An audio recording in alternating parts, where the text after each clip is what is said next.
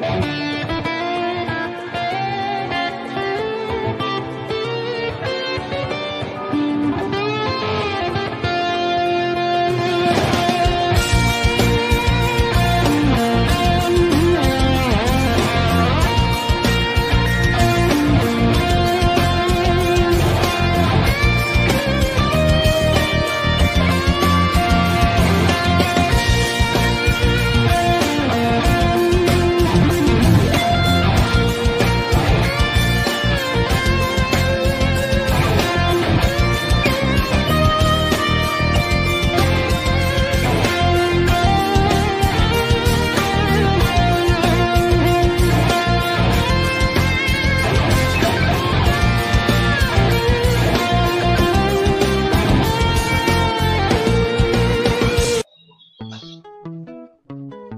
Atenção!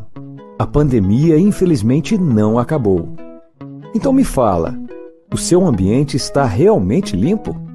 Na dúvida, contrate um profissional qualificado. Nós, da Volpe Terceirização, trabalhamos com produtos à base de quaternário de amônio de quinta geração, substância que combate o vírus da Covid. Não espere o pior acontecer. Contrate hoje mesmo a Volpe Terceirização serviços terceirizados que superam expectativas.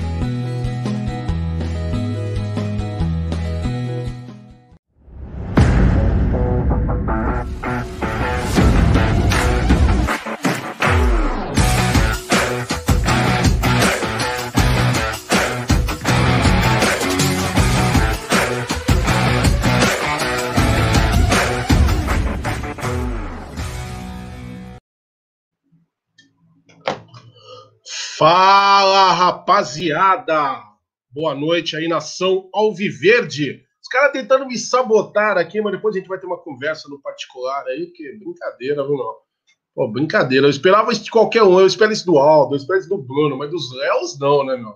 Os meninos mais boa praça do Amit 1914. Tá bom, brincadeiras à parte, pessoal, live um pouquinho mais cedo, até pra gente poder aproveitar aí um pouquinho mais.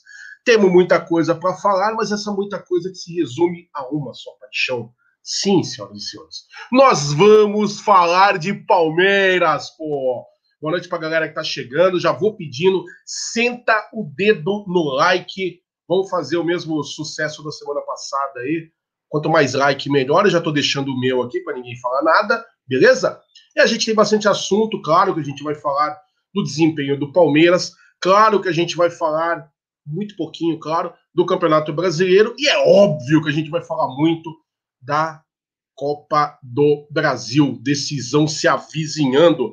E aí eu já começo dando meu boa noite para ele, Léo Lustosa. Fala aí, Léo, suas considerações iniciais. Boa noite, Agulho. Boa noite, Léo. Boa noite, galera do chat. Ninguém quis sabotar ninguém. A gente só queria soltar a vinheta porque eu sabia que você estava chegando, cara. Se eu sabia ah, que você estava vindo. Cadê? É, quem não me atendeu foi Vossa Senhoria, né? Eu liguei para o Jagulho, o Jagulho não quis me atender. Mas você sabia que é proibido falar o celular enquanto se dirige, né?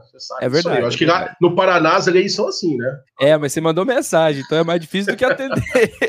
mas tá tudo, tá tudo na moral. A galera tá chegando e hoje a gente tem assunto à beça. Já tá embaixo Com nossa certeza. pauta.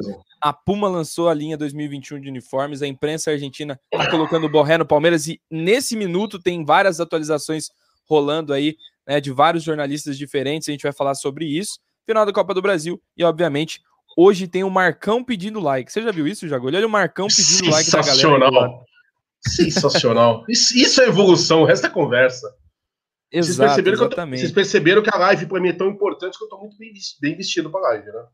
Mostra aí pra galera, mostra aí que vocês essa... Estou usando a braba. torcida. Devidamente personalizada, né? E agora nós vamos que vamos, que afinal de contas é bicampeão da Liberta.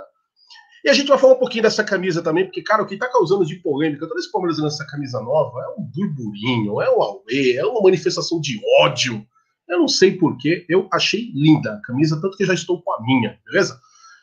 Bom, enfim, vamos, vamos dar o nosso boa noite também para o nosso querido é o Barbieri, o clone do Scarpa, mas que é muito, mas muito mais eficiente do Scarpa. Fala aí, Barbieri. Boa noite, Jaguli. Boa noite, Léo. Todo mundo do chat. Um prazer imenso falar mais uma vez do Palmeiras. É, mais uma live, muito assunto, tem muita coisa para a gente falar, então vamos ser meio rápido, porque senão a gente vai até meia-noite aqui e tem muito assunto para falar. É, duas coisas que eu quero pontuar no começo da live. É, primeiro, é, agradecer a Manu da Alfré, nossa grande amiga, está aqui no, no chat, e também o pai dela, pela, pela aquisição, pela, pelo desenvolvimento da, da cadeira de rodas para a menina Jennifer. Deu tudo certo. A família Amit está muito feliz em poder ter ajudado a menina Jennifer a, a conseguir a cadeira, a rifa, todo, todo o esforço foi, foi muito legal. Agradecer a todo mundo que participou também aqui do chat, todo mundo do canal Amit, é um prazer. Cara, é sensacional poder usar essa mídia, esse amor pelo Palmeiras para fazer o bem. E é isso mesmo, é só agradecimento a cada um de vocês, também a Manu e o pai dela, pelo esforço enorme que eles fizeram para conseguir essa cadeira. Então, muito obrigado. E a segunda é, fala minha é a respeito do, do racismo que foi criado em cima de alguns torcedores do Palmeiras. Temos que enfatizar que estão falando a torcida do Palmeiras foi racista. Não. Alguns torcedores que vestem a nossa camisa foram racistas quanto à campanha da nova camisa. Então, a gente é, abomina todas essas declarações, a gente não compactua com certeza. A gente até, eu até brinquei é, no nosso grupo particular aqui do Amit, mandando o print de várias fotos da camisa, assim, e ainda falaram que o Palmeiras é fascista. É, e olha, tinha ruivos, tinha é, negros, tinha brancos, então o Palmeiras é todo mundo, a nossa história é linda. Então, esses dois pontos que eu quero pontuar, que a gente não compactua com o racismo e tudo que foi falado dessa camisa, essas coisas horríveis, e também agradecimento pela, pela, pela menina Jennifer por todo o esforço que foi feito para conseguir essa cadeira. Só para completar, o Léo, antes do Jaguli, é, vou até pedir licença para corrigir o Léo, porque não são torcedores do Palmeiras. Eu tenho certeza que são pessoas é, mal intencionadas, com uma intenção muito ruim. Podem até ser perfis falsos que querem causar em cima do Palmeiras. A gente não sabe né, do conteúdo dessas pessoas, mas se são palmeirenses mesmos, né, e se são pessoas de verdade, é, para mim e para a instituição não existem mais. Não, não é não é cabível, não conhece a nossa história, não sabe das nossas origens, com quem os italianos que aqui chegaram se deram bem, com quem os pretos que eram é, é, escravizados no Brasil tiveram afinidade no início da nossa história, foram com os italianos. Então, é, não existe isso, a nossa história é outra, e a própria campanha da Puma faz questão de trazer todos, todas, é, que, que, estão junto com o Palmeiras nessa, nessa labuta, colocando dono de padaria, colocando gente que trabalha na mecânica, é onde as nossas estampas ficavam, onde penduravam as bandeiras. O Jagulho vai seguir, seguir aqui falando e mostra mais uma vez, Jagulho, essa camiseta que tem esse contexto de popular. O Palmeiras é do povo, o Palmeiras é de todos nós, e isso não pode ser levado a sério, esse tipo de comentário, que sejam processados, que sejam é, de fato condenados pela, pelas falas de baixo aí é, nível total com, com as campanhas maravilhosas da Puma. E a Puma conhece o Palmeiras, respeita o Palmeiras e patrocina no Brasil só o Palmeiras. Ela sabe o poder que essa camisa tem. Eu queria falar três coisas aí que são muito pertinentes ao momento. Vamos começar com a coisa ruim, que infelizmente a gente sempre, às vezes, tem alguma coisa não tão boa para falar. Graças ao bom Deus, são coisas pequenas, mas a gente não pode deixar de se manifestar. Quando você tem uma manifestação racista, xenofóbica, ou qualquer coisa que o valha, eu não sei nem como é que eu descrevo o meu asco sobre esse tipo de coisa, a gente tem que se manifestar e graças ao bom Deus, né, acho que o Gustosa foi muito feliz aí na, na fala dele, não são verdadeiros torcedores do Palmeiras. Porque o cara que fala que ele ama esse escudo ele entende a essência do que é Palmeiras, ele não pode ter uma manifestação dessa. Só quero lembrar para vocês, sem querer ficar contando muita história aqui, o apelido porco, diferente do que muitos pensam, ele surgiu na formação do Palestra Itália. Era a forma que se tinha para se referir aos imigrantes italianos que trabalhavam em lavoura. Tanto que se você chegar, a resistência com o porco até dentro do clube, ela levou décadas, a gente levou décadas para aceitar o apelido, porque sempre foi tido como uma ofensa. Chega em qualquer família tradicional italiana, Chega lá pro nono e chama o nono de porco, espera qual é a reação que você vai ter. Era um apelido de tido aí numa, numa origem muito xenofóbica. Então, quem entende a essência do parasitária não se rende a esse tipo de coisa. Quem sabe o que é verdadeiramente ser palmeirense, e eu falo palmeirense porque tá, tá levando em conta nosso nome, mas qualquer manifestação racista, eu, os Gustosa, Barbieri, todo o Amit, todo palmeirense, todo ser humano que se preza, repudia. Então a gente não vai ficar dando ibope para esse tipo de imbecilidade, não. Só pedir para vocês saberem separar o joio do trigo, porque como Gustosa falou, eu não tenho como falar com convicção, né? Mas podem até ser perfis falsos mesmo. Mas se forem pessoas é, imbuídas ali da identidade de um palmeirense, deixa de ser automaticamente, eu desconsidero totalmente, que a gente não pode em nenhum momento é, alimentar esse tipo de coisa. Como o Gustosa já falou, eu estou tendo o prazer de vestir a camisa, né? Um manto novo, novo, novo lançamento do Palmeiras. Vi a campanha na Puma, estão de parabéns. Tá deixando muito claro lá que é o que a gente está falando aqui. O Palmeiras é para todos. Palmeiras não tem. O escudo é verde. A essência do Palmeiras não tem cor. Ela abrange todo mundo. Ou eu posso dizer que são todas as cores. Então a gente não queria ficar perdendo tempo falando sobre isso, mas é algo que enoja bastante. Mas graças a Deus, a gente tem dois outros bons assuntos para falar. Acho que compensa o tempo perdido com esse tipo de pessoinha pequenininha, de mentalidade, coração e alma pequena. Primeiro, também agradecer publicamente a Manu e o pai dela, muito legal o que foi feito. A gente às vezes não tem noção de quanto a gente pode fazer bem, né? Porque a gente está falando da menina Jennifer há meses, né? A gente está aqui comentando, a gente tem as lives, a gente comenta aqui no Jagunizando, comenta aí em todos os, os momentos que a gente se encontra aí, que cada um aqui tem seu, sua vida particular, mas a gente está sempre falando de Palmeiras, sempre falando do Amit, é muito normal. Aí você fala assim, puxa, ajudar a menina, olha, o pessoal se mobilizando, a galera contribuindo. Mas eu posso ser sincero com vocês, eu só tive a real noção do que que a gente, não digo que a gente fazendo, nós, todos nós aí que contribuímos, fizemos. Mas a gente, eu só tive real noção mesmo quando o Aldo colocou no nosso grupo hoje as fotos ah, da cadeira, né? E a gente começou a comentar, todo mundo ali manifestando a sua alegria com isso. Aí caiu para mim a dimensão do que é o bom mocismo, o bom caratismo, a bondade, a abnegação, que graças ao bom Deus, esse escudo que tá aqui atrás de mim, ó, tem de sobra. Mano, obrigado a você, obrigado ao seu pai, obrigado a todo mundo que participou. Que Deus os abençoe. E que Deus abençoe muito mesmo a menina Jennifer, que sirva demais para ela a cadeira, que ela seja abençoada e possa ter uma vida cada vez mais vantajosa.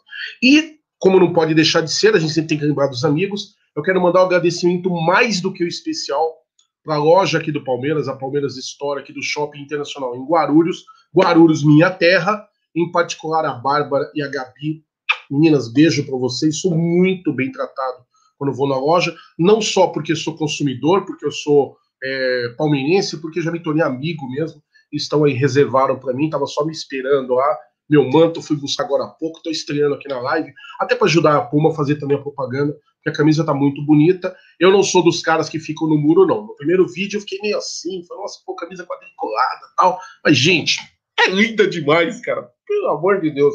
Tá muito bonita, tá muito legal, muito confortável também, tá? Eu que sou um gordinho assumido, tô aí muito bem vestido, muito bem empacotado por este manto maravilhoso. Bora falar de Palmeiras, senhores? Eu queria ter uma coisa que a gente precisa falar, mas eu queria, eu acho que vocês vão concordar comigo, a gente perder o mínimo de tempo possível, porque Campeonato Brasileiro é algo que não, não mais nos pertence, não mais nos interessa, Queria só falar rapidamente do último resultado, expectativa do jogo que vai ter agora o nosso último jogo contra o Atlético Mineiro. Nem quero falar muito, porque eu acho que vocês são melhores de estatísticas do que eu. Eu queria deixar vocês dois brincando um pouquinho, debatendo, fecha o assunto e a gente parte porque é interessante, beleza? Barbieri, começa contigo. E aí? Palmeiras está jogando mal mesmo? É isso tudo que todo mundo está falando? Esquecemos o bom futebol na última partida contra o River e ficou por isso mesmo? A gente não joga mais bem? O que, que é? Dá para ter esperança? Tá tudo acabado já? Posso entregar a taça já pro, pro Grêmio ou você acha que dá para brigar um pouquinho ainda? Antes de, antes de, de falar, eu não sei quem tá, eu acho que é o Aldão que tá no perfil aqui do Amit, ele perguntou para você, Jaguli, que lombada é essa na sua camisa? Se é um detalhe da camisa? Na verdade, não é lombada, foi um brinde que eu ganhei, que a minha camisa ela veio com é, ela veio com quadriculado, mas ela veio com uma pista de skate junto também, sabe?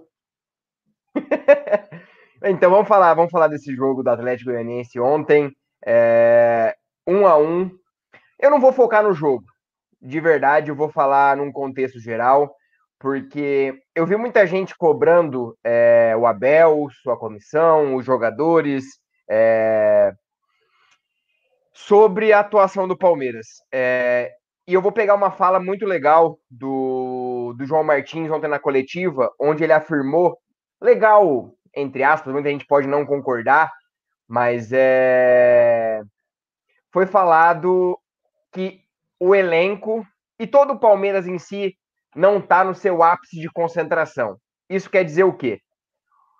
O jogador entra, um passe que ele vai dar, seja ele decisivo ou não, se é numa final como vai ser contra o Grêmio, ele olha mais. Num jogo sem tanta importância como o de ontem, como vencendo, o jogador dá um passe displicente, tenta um passe diferente, então o nível de concentração é totalmente diferente. Então eu vejo principalmente esses jogos como uma preparação mental e um alívio mental aos jogadores. A gente via os jogadores desde o jogo contra o River, a final contra o Santos, o Mundial, muito pressionados psicologicamente. E isso é um ponto muito importante que o Abel bateu também em cima, que essa pressão de jogos decisivos, que foi semifinal de Copa do Brasil, semifinal de Libertadores, final de Libertadores, Mundial, foi muito exaustiva. E a gente tem, por exemplo, muitos jogadores 19, 20, 21 anos que nunca viveram isso na vida e pegar essa maratona, tudo que aconteceu no ano, essa pressão enorme por títulos, mudanças, é, é algo muito pesado. Então eu vejo que esses jogos serviram para o Palmeiras aliviar psicologicamente essa pressão e se preparar para a final, para o Abel testar possibilidades, para os jogadores não ficar parados, porque lembrando, é... se o jogador fica muito tempo parado, ah, coloca sub-20 já deixa o jogador treinando. É diferente você treinar e ter ritmo de jogo. O jogador precisa ter ritmo de jogo. Eu acho que esses jogos são importantes para isso. E principalmente, vai que acha uma peça importante. Lembrando que o Palmeiras não vai ter Breno Lopes, Wesley voltando, Verão treinou hoje. Então, esses jogos servem principalmente para alguns jogadores readquirirem a condição física e chegar a 100% à final. Eu acho que esses cinco jogos depois do Mundial serviram único e exclusivamente para o Abel fazer testes e preparar o time psicologicamente, mentalmente e também taticamente para o jogo mais importante, que é a final. E aí, Gustosa, você vai na do, do Barbieri? Você acha que tá tudo perdido mesmo? A gente tá jogando tão mal assim que é melhor nem entrar em campo? Ou é melhor o Grêmio se preparar muito bem, porque desse lado tem uma equipe muito forte também e que tá querendo demais esse canelo? Jagulho, antes de falar sobre ontem, né, sobre essa sequência do Palmeiras, eu quero pedir para a galera que tá com o Zap Zap na mão aí, Luiz Adriano e Rony pedindo para você mandar seu áudio. Então mande o seu áudio, código 11 93305 9789. Repita, né? Assim que fala, que repita, você fala pro Gé. Repita. código, código 11 93305 9789. Tá aí no cantinho. É, manda o seu áudio, dê sua opinião lá no nosso zap que a gente coloca aqui. No máximo um minuto, se identifique para a gente poder pôr no ar. A gente quer ouvir você falar do Palmeiras, da camiseta. Você pode falar, você pode falar o quanto eu fiquei bonito com a camiseta também, não tem problema. É, a gente exato. vai ouvir. Vai lá, vai lá dar uma cornetada também, faz parte. E também vou pedir, como o Marcão aqui, o like de vocês e também a inscrição de vocês, porque falta pouquinho, faltam 33 inscritos para bater 44 mil. Vamos bater meta de novo, E o, recorde, o recorde da semana passada foi nosso, hein? Foi nosso. Ah, foi nosso. mano, vou, nossa produtividade, o Aldo que se lasque para nos pagar esse mês. Exatamente, nosso Vamos contrato lá. é por produtividade, ele tá lascado. Manda aí. Mas, voltando então para falar um pouquinho de, dessa sequência, eu acho que assim, é, o Léo citou bem os problemas aí que o Palmeiras tem eu vou deixar aqui o Luiz Adriano e o Rony para a galera poder ver, mas o Léo falou e falou bem sobre esses problemas até psicológicos na questão. Ah, não vou pôr meu pé nessa dividida, não vou tentar é, me, me, me, me machucar, né? Porque um jogo passado teve uma lição, né? O Gabriel Menino, por exemplo. Então, os próprios jogadores olham para o estilo do jogo, para o tipo de jogo e falam: será que eu coloco o pé? Será que eu faço mais do que eu devo e tudo mais. Então, assim, esse é um ponto, é verdade. Só que algumas escolhas que a gente está vendo, e aí isso vai dividir opiniões, eu até quero ouvi-los, galera do chat também e galera dos áudios, algumas escolhas que parecem ser de o um time titular estão sendo colocadas em campo. E uma delas, para mim, é a escolha do meio com Patrick de Paula e Felipe Melo. Para mim, isso está meio que na cara de que deve ser a regra para a final. E eu discordo frontalmente desse meio. Eu explico por quê. Entendo que o Gabriel Menino e também, segundo o João Martins, o próprio Danilo não ficaram bem fisicamente depois do jogo, né, contra o, o Coxa e tiveram problemas aí. O Gabriel Menino até mais sério, o Danilo foi poupado mas eu acho que até a tônica faz com que o Palmeiras tenha que usar Felipe Melo e Patrick na final. E eu acho que é um meio que não circula a bola tão bem quanto a gente vai, vai precisar. Foi esse meio também que jogou né, o jogo contra o Awali, mas eu, eu, eu acredito que não deva. não O Abel ele tem que observar algumas coisas. O Gabriel Menino e o Danilo ele tem, eles tendem a errar mais? Tendem. Mas é à medida que eles arriscam. E eles arriscam mais. Eu quero que vocês observem nos últimos jogos que o Felipe Melo foi titular, por exemplo. Eu não tenho nada contra e a discussão comigo não é política. Eu nem vou entrar nesse mérito, mas eu sei que alguém vai tocar. Pelo amor de Deus, a gente não vai colocar isso na mesa. Isso é irrelevante. Isso é irrelevante. Nós vamos falar de futebol. Acho que hoje ele não agrega mais na circulação de bola. Ele consegue fazer boas enfiadas de lançamento direto. Isso ele faz com primor acho o Rony em bons locais do campo e tudo mais. Mas para um jogo contra o Grêmio, que joga com a linha lá embaixo e tende a ficar bem postado para não deixar o Palmeiras jogar, eu entendo que o meio melhor é Gabriel Menino, mesmo voltando de lesão. Esperamos, esperemos que ele volte bem. E o Danilo. O Danilo consegue fugir dessa primeira pressão e circular a bola. Então, para mim, identificado esse problema é o principal. De todos os jogos que o Palmeiras fez, inclusive no Mundial, não conseguiu criar, não conseguiu sair das pressões com qualidade como fez contra o Corinthians no 4 a 0 contra o Grêmio no primeiro tempo na volta, um jogo depois é, daquela derrota que nos classificou contra o River, e alguns outros jogos que o meio foi muito mais fluido. Até a saída do Zé Rafael, muita gente corneta o Zé. O Zé saindo, o nosso meio também parou. Vocês repararam isso? Mesmo o Zé Rafael tão Sem criticado dúvida. saindo, o meio do Palmeiras parou de render. O problema para mim é nítido. Na marcação e na defesa, o nosso meio vai muito bem. Com o Felipe Melo e Patrick de Paulo. Só que não basta só isso. Não pode ser só isso. O Palmeiras tem muito mais de onde tirar. E eu acho que fica nítido aí toda a nossa opinião. Ô, Léo, Ouvi... deixa eu só acrescentar a, a, a sua. O, o, Grêmio montou, o Renato está montando um time, as rádios gaúchas afirmam que o Renato está montando um time com três volantes. Três volantes que se movimentam. Então o Palmeiras vai precisar muito de movimentação para sair dessa desse ferrolho, que é Lucas Silva, Matheus Henrique e o Maicon. São três jogadores de bom passe que se movimentam bastante durante todo o meio-campo. Só acrescentando, porque vai precisar de muita movimentação o nosso meio-campo. É verdade. Só para eu finalizar, então, esse é o desafio: fazer com que esse meio-campo tenha alternativas. Eu já vi coisa nova contra o Atlético Goianiense, confesso. Né? É, a escolha do Mike ela tem um sentido. Eu acho que ela não é arbitrária e não é mesmo. Eu acho que o Abel tenta colocar o Mike no jogo naquele tipo de jogo pela falta de Wesley e Verão em condições, é verdade, mas também para uma eventual necessidade de cobrir o lado do PP. Sabe, o Abel já sabe que o lado direito da defesa do Palmeiras é um problema, a gente identifica isso, e a escolha de dois laterais pode ter esse sentido. O Palmeiras não foi mal com os dois em campo. O, o Mike fez movimentos em que ele puxava a marcação dos defensores do Atlético e o Luan conseguia colocar a bola toda hora no pé do Rafael Veiga, que também não está em boa fase. Não é os melhores dias do Veiga nesse, nessa temporada do Palmeiras. Então são muitos pontos e que o jogo do Galo, que já é depois de amanhã, podem solucionar o quebra-cabeça do Abel. Ele pode colocar um Scarpa e dependendo do jogo do Scarpa, o Scarpa pode ser o titular na final. Ele pode utilizar o Danilo de novo e vendo que o Danilo, porque o Galo, queremos, ou não, apesar de paraguaio, é um time que tem um elenco bom. É um desafio à altura, né? Então eu acho que é um bom teste para os reservas. Tô falando que tem que ser o time reserva.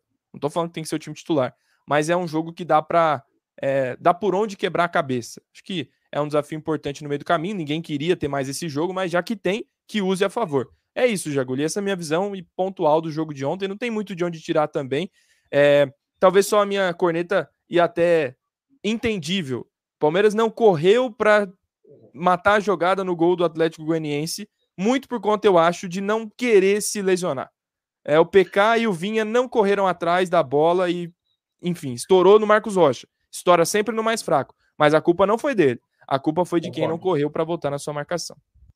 Bom, eu acho que vocês dois já abordaram aí os dois lados que a gente precisava para a gente encerrar a questão do Campeonato Brasileiro. Né? Primeiro, a questão do o que, que o Abel está fazendo com esse resto de Campeonato Brasileiro. Aí é o que o Barbieri falou: são os testes, são as análises, a composição, é, o dar rodagem para alguns jogadores que, por mais que a gente ache que são improváveis, podem, numa eventualidade, acabar participando da final da Copa do Brasil também. Lembrando que são dois jogos, dois jogos difíceis, né?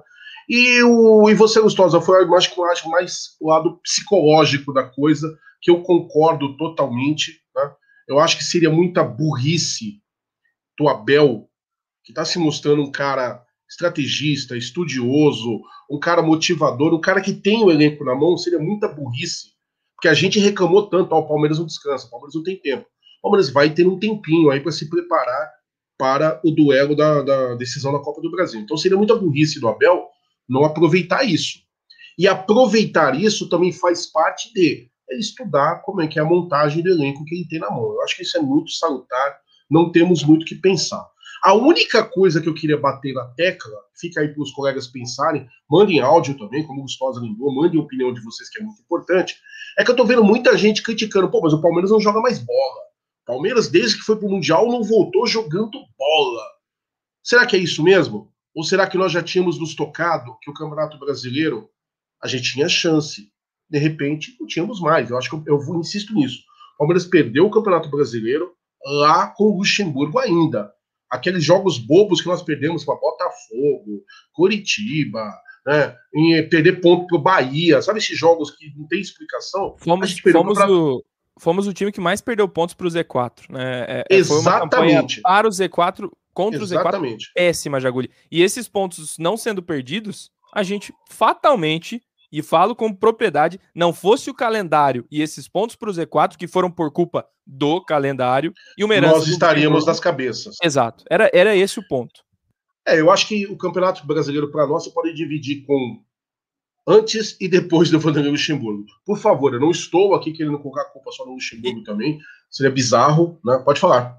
E o pós-título da Libertadores, porque faz parte, faz parte também. São dois pontos Perfeito. fundamentais. Porque se não Perfeito. tivesse vencido a Libertadores, o Palmeiras não ia ter tirado o pé do brasileiro. Ia com a corda no pescoço para querer ganhar também. Mas já Perfeito. que foi campeão, tinha que poupar. Perfeito. Foi pro Mundial. Então, chegou uma hora que é, ou a gente fazia a escolha, ou a escolha se fazia por nós. É preferível, então, que nós façamos. Eu concordo com tudo que o Gustavo falou. Só queria colocar aí que eu tô vendo muito palmeirense pessimista. Pessoal, você, palmeirense, que acabou concordando comigo, com o Gustosa, com tantos outros aí, que a gente precisava de um time descansado, porque o calendário foi desumano, eu vejo muito palmeirense concordando com isso, mas ao mesmo tempo criticando, pô, o Palmeiras joga mais bola. Pessoal, quero lembrar para vocês, o Abel deu coração e deu alma para esse time. Ninguém pode falar que o Palmeiras tem a cara do Abel. A gente não sabe qual é a cara do Abel. O Abel não treinou. O Abel não pôde em nenhum momento imprimir o ritmo pessoal dele para esse time. O que ele fez foi um time reativo, as coisas aconteciam, o Palmeiras reagia, que bom que reagiu da melhor forma possível, o título está aí, temos duas finais a disputar, isso tudo é muito positivo. Mas a gente não pode chegar e cobrar do Palmeiras nesse momento que o time tem a cara do Abel, não tem. Então, eu acho que a parada é essa mesmo, experimentação, erro, acerto e vamos aí para escolher o melhor Palmeiras. Uma coisa que o Gustosa falou, que isso está me deixando intrigado, não me deixa preocupado, me deixa intrigado. O Abel dá a entender, algumas colocações, algumas falas dele, a feitura dos últimos times, que nós podemos ter mudanças no meio-campo do Palmeiras. E aí? Não sei. Vamos ver. Eu acredito, se até agora o trabalho dele tem dado certo, eu estou continuando dando voto de confiança que vai dar certo na Copa do Brasil também. Mas eu fico com uma pulga atrás da orelha, porque todo mundo falando assim, não, o meio-campo ideal é, o próprio Gustosa defende isso com unhas e dentes, e eu comecei a chegar na ótica dele, tô quase me rendendo, falando Gustosa, tá muito correto, que o Gustosa fala. É que e não são óticas de Niso, hein? Exato, boa, boa. O Gustosa já falou várias vezes aqui conosco. Coloca o Gabriel Menino no meio, Patrick de Paula tem que estar tá lá e o Danilo. Esse é o nosso meio-campo, digamos assim, ideal. Se não o ideal, talvez o que renda os menores frutos. Eu tinha uma certa resistência, porque eu não gosto muito do Marcos Rocha. O Marcos Rocha deixa a desejar alguns pontos. Talvez colocar o Gabriel Menino ali, não como ponta, mas como lateral, resolvesse. Aí eu comecei a avaliar algumas coisas, estou quase me rendendo à ideia do, do Lustosa. Só que o Abel está dando a entender que esse talvez não seja, não seja a formação ideal que ele vai colocar. Vamos aguardar, a gente pode discutir isso no decorrer do programa. Eu só queria pedir para que vocês continuem dando like, tem muita gente conversando. E agora eu vou dar um, mandar um chupa bem grande pro Aldo, porque eu separei uma, um comentário aqui que eu achei sensacional. O Ademir, que já participa das lives há muito tempo, que eu já me decorei, inclusive, a cara dele ali na, na, na no Avatar. O Ademir coloca lá, a live mais esperada da semana. Chupa, Aldo. Você não bate recorde, a gente bate. Aí você fica querendo zoar com a lombada da minha camisa? Caramba. Então, um abraço muito carinhoso pro Ademir. Thaís Helena tá aqui, a nossa moderadora incansável. Manu também tá.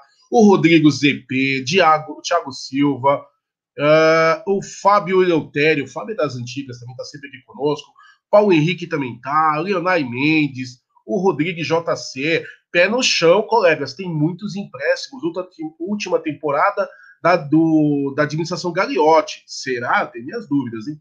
Cuidado com contratações superfaturadas. Não, isso também, base já. Eu acredito que o Palmeiras tem mudado isso, a gente pode falar disso também. O, o, próprio Barbieri já fez uns comentários muito pertinentes aqui nas nossas lives. Acho que a mentalidade do Palmeiras para contratações hoje é outra, eu entendo assim. Ah, quem mais está aqui? O Ademar Junqueira. Opa, pode falar. Pode falar, pode falar o comentário do Ademar. Na sequência tem bloco de áudios, a galera participa. O Ademar Junqueira coloca assim, ó. Bacana. Ademar de Florestópolis, Paraná, avante palestra. Os paranaenses invadem a live quando o Gustoso e o Barbieri estão aqui. Os meninos são orgulho da terra. Galera pediram Valdívia, Eric Mangueira. Já começou a falar do Valdívia no Palmeiras ou não? No Palmeiras eu não sei, mas no Facebook o que tem de cara me perguntando se o Palmeiras. Como se eu fosse empresário do cara, né? Mas enfim. Eu espero de coração que não. Eu não queria que o Valdívia saísse, mas saiu. Beijo, abraço, já era. Vamos para os áudios aí, ô, nosso querido Gustosa. Manda aí uma sequência Exato. de áudios para a gente ver o que a galera Vamos lá pensa. então, vamos lá então. Já tem quase mil pessoas assistindo, nós temos 643 likes. É. Muito é, pouco, hein? Não fecha, né? Não fecha. Não fecha, essa conta mil tá likes, Tem alguém sonegando like pra gente. Absurdo. O cara que entra na live só nega like. Eu nunca vi isso. Então, eu já vou começar on fire. Vou começar. Vou começar. Manda. Se você não deixar o seu like nesse minuto, o Abel Ferreira vai Meu contar Deus. com o Lucas Lima para a próxima temporada. Tá falado. Se você não deixar o like, Nossa. tem Lucas Lima pra, por muito tempo ainda. Então, deixa o like aí, é melhor, viu? É melhor. Vamos para os áudios, de agulha. Enquanto tem áudios, o Léo do Infos Palestra está quebrando a cabeça para apurar uma informação importante. Daqui a pouco a gente vai trazer. Tô vendo, essa, essa expressão do Barbieri eu conheço. Aqui é o Júlio de São Caetano do Sul. Estou mandando áudio aí para falar sobre contratação. Pelo contrário, não vou falar sobre contratação, não. Eu vou falar de vendas. O Palmeiras precisa arranjar clube e, de preferência, vender Borja, Daverson, Lucas Lima, Marcos Rocha. Essas seriam as prioridades, seriam um dinheiro muito importante, pelo menos para pagar dívidas ou fazer contratações esse tinha que ser o trabalho do Barros. Vender. E depois, sim, lógico, o Palmeiras precisa de algumas posições. É, é, precisa de umas 5, 6. Isso é, se não for vendido, Veron, Patrick de Paula, Gabriel Menino, Gustavo Gomes e Vinha, que aí precisa de muito mais, muito mais.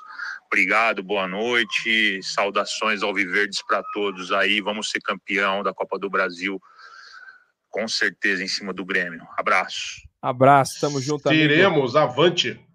Opinião dele aí, falando de vendas, quem tem que manter. E é, eu testei... ele não tá errado, não, viu? É, é. Nós temos um elenco e ele tem que continuar robusto como é. E até perfeito. aprimorar. Então, perfeito seu comentário.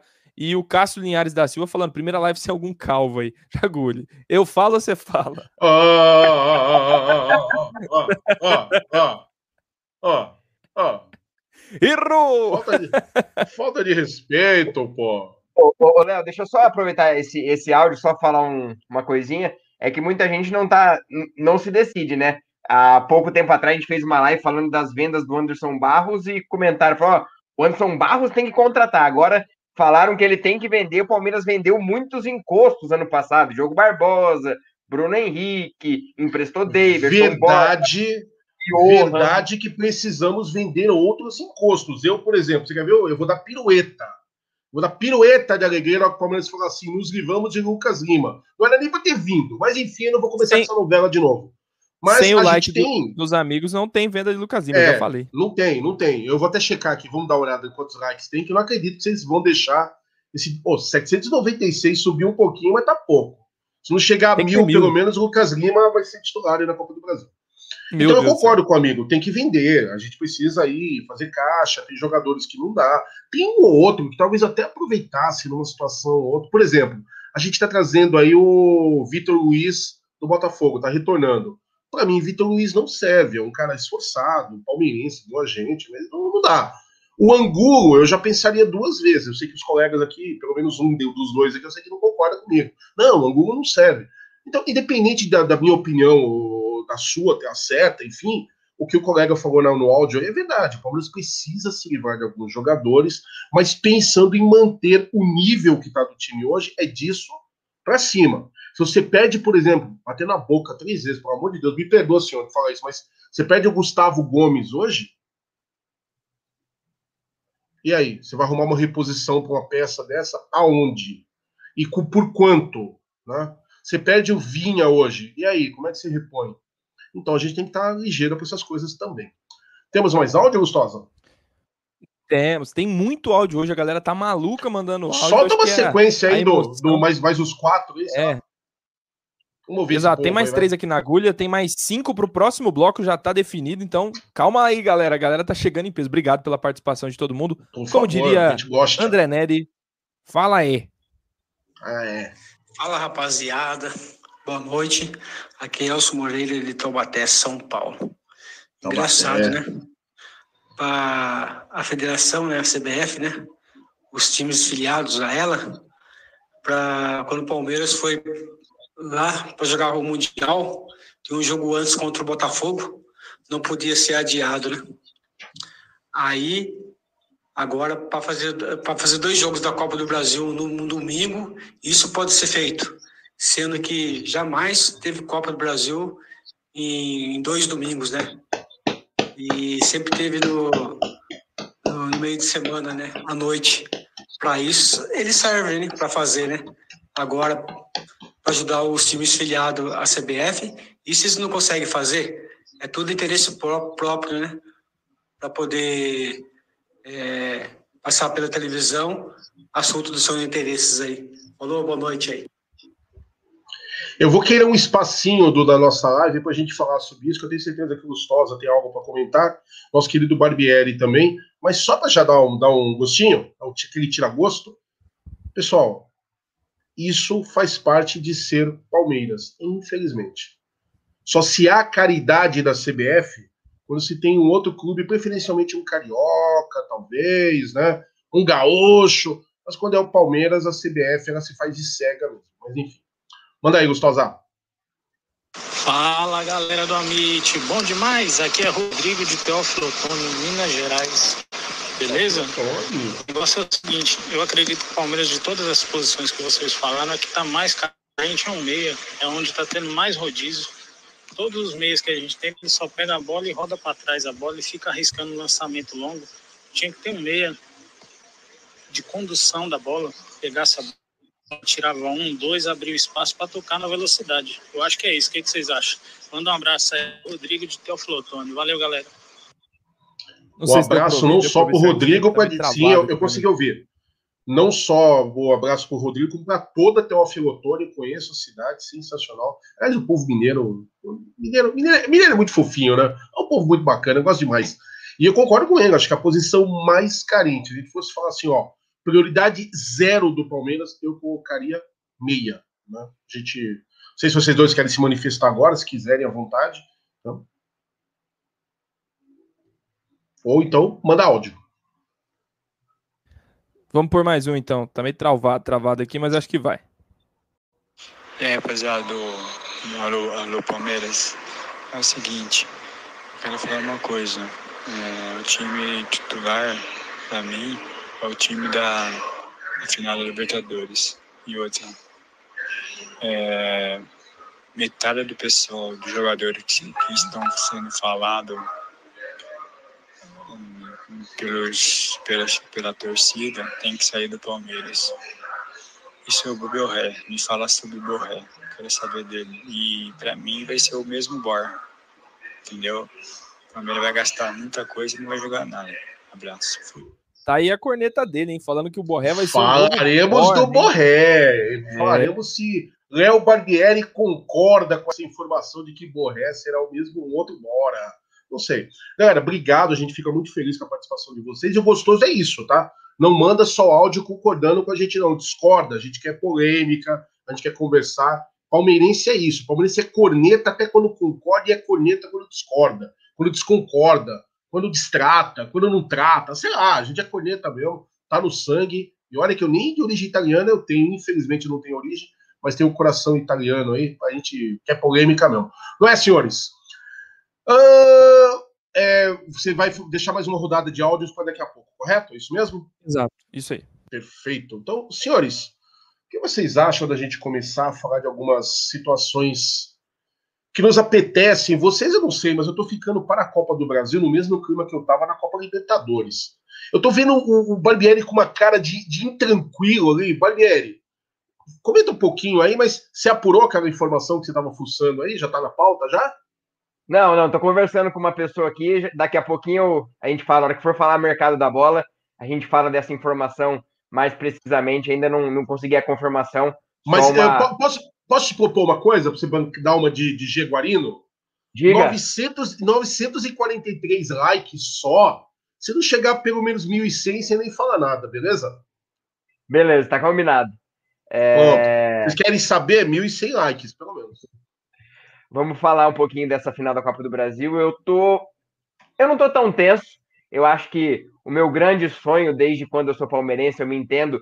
Eu lembro vagamente de 99, e mas meu sonho era viver a Libertadores e conseguir viver a Libertadores para mim foi o ápice, foi meu sonho.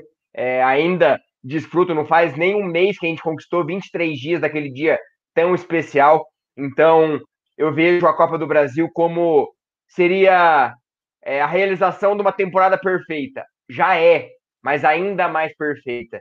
É... O, Palmeiras está se preparando, o Abel sabe da importância. Lembrando, seria o segundo título do Abel. Conquistou um esses dias, seria o segundo Sim. título dele na carreira. Então, ele quer isso, ele quer essa aprovação, ele quer essa, essa afirmação no cenário nacional, no cenário mundial, porque os olhos de Portugal, da terra dele, estão virados para o Palmeiras para esse sucesso dele. Então, eu vejo um Palmeiras muito concentrado, querendo esse título. É... E algumas informações do nosso adversário, a Rádio Grenal soltou agora há pouco, que provavelmente Vanderlei, o vice do Palmeiras em duas ocasiões, será reserva. O titular Não. do. É, ele foi, foi isso duas vezes, com, é, com o Coritiba e com o Santos. Poderá ser uma terceira vez. Mas ele provavelmente é, será reserva. O titular será Paulo Vitor. É, o Renato Gaúcho provavelmente deve escalar o Paulo Vitor na final da, da, da Copa do Brasil. Isso me preocupa. Você tá com cheiro de que alguma coisa tá muito errada lá no Grêmio. Então, é, informação da Rádio Grenal, soltaram agora há pouco, então, é, e até recentemente, agora mais, agora mais à tarde, é, informação de setoristas gremistas, que provavelmente nem os titulares e nem o Renato Gaúcho vai para Bragança Paulista enfrentar o Bragantino.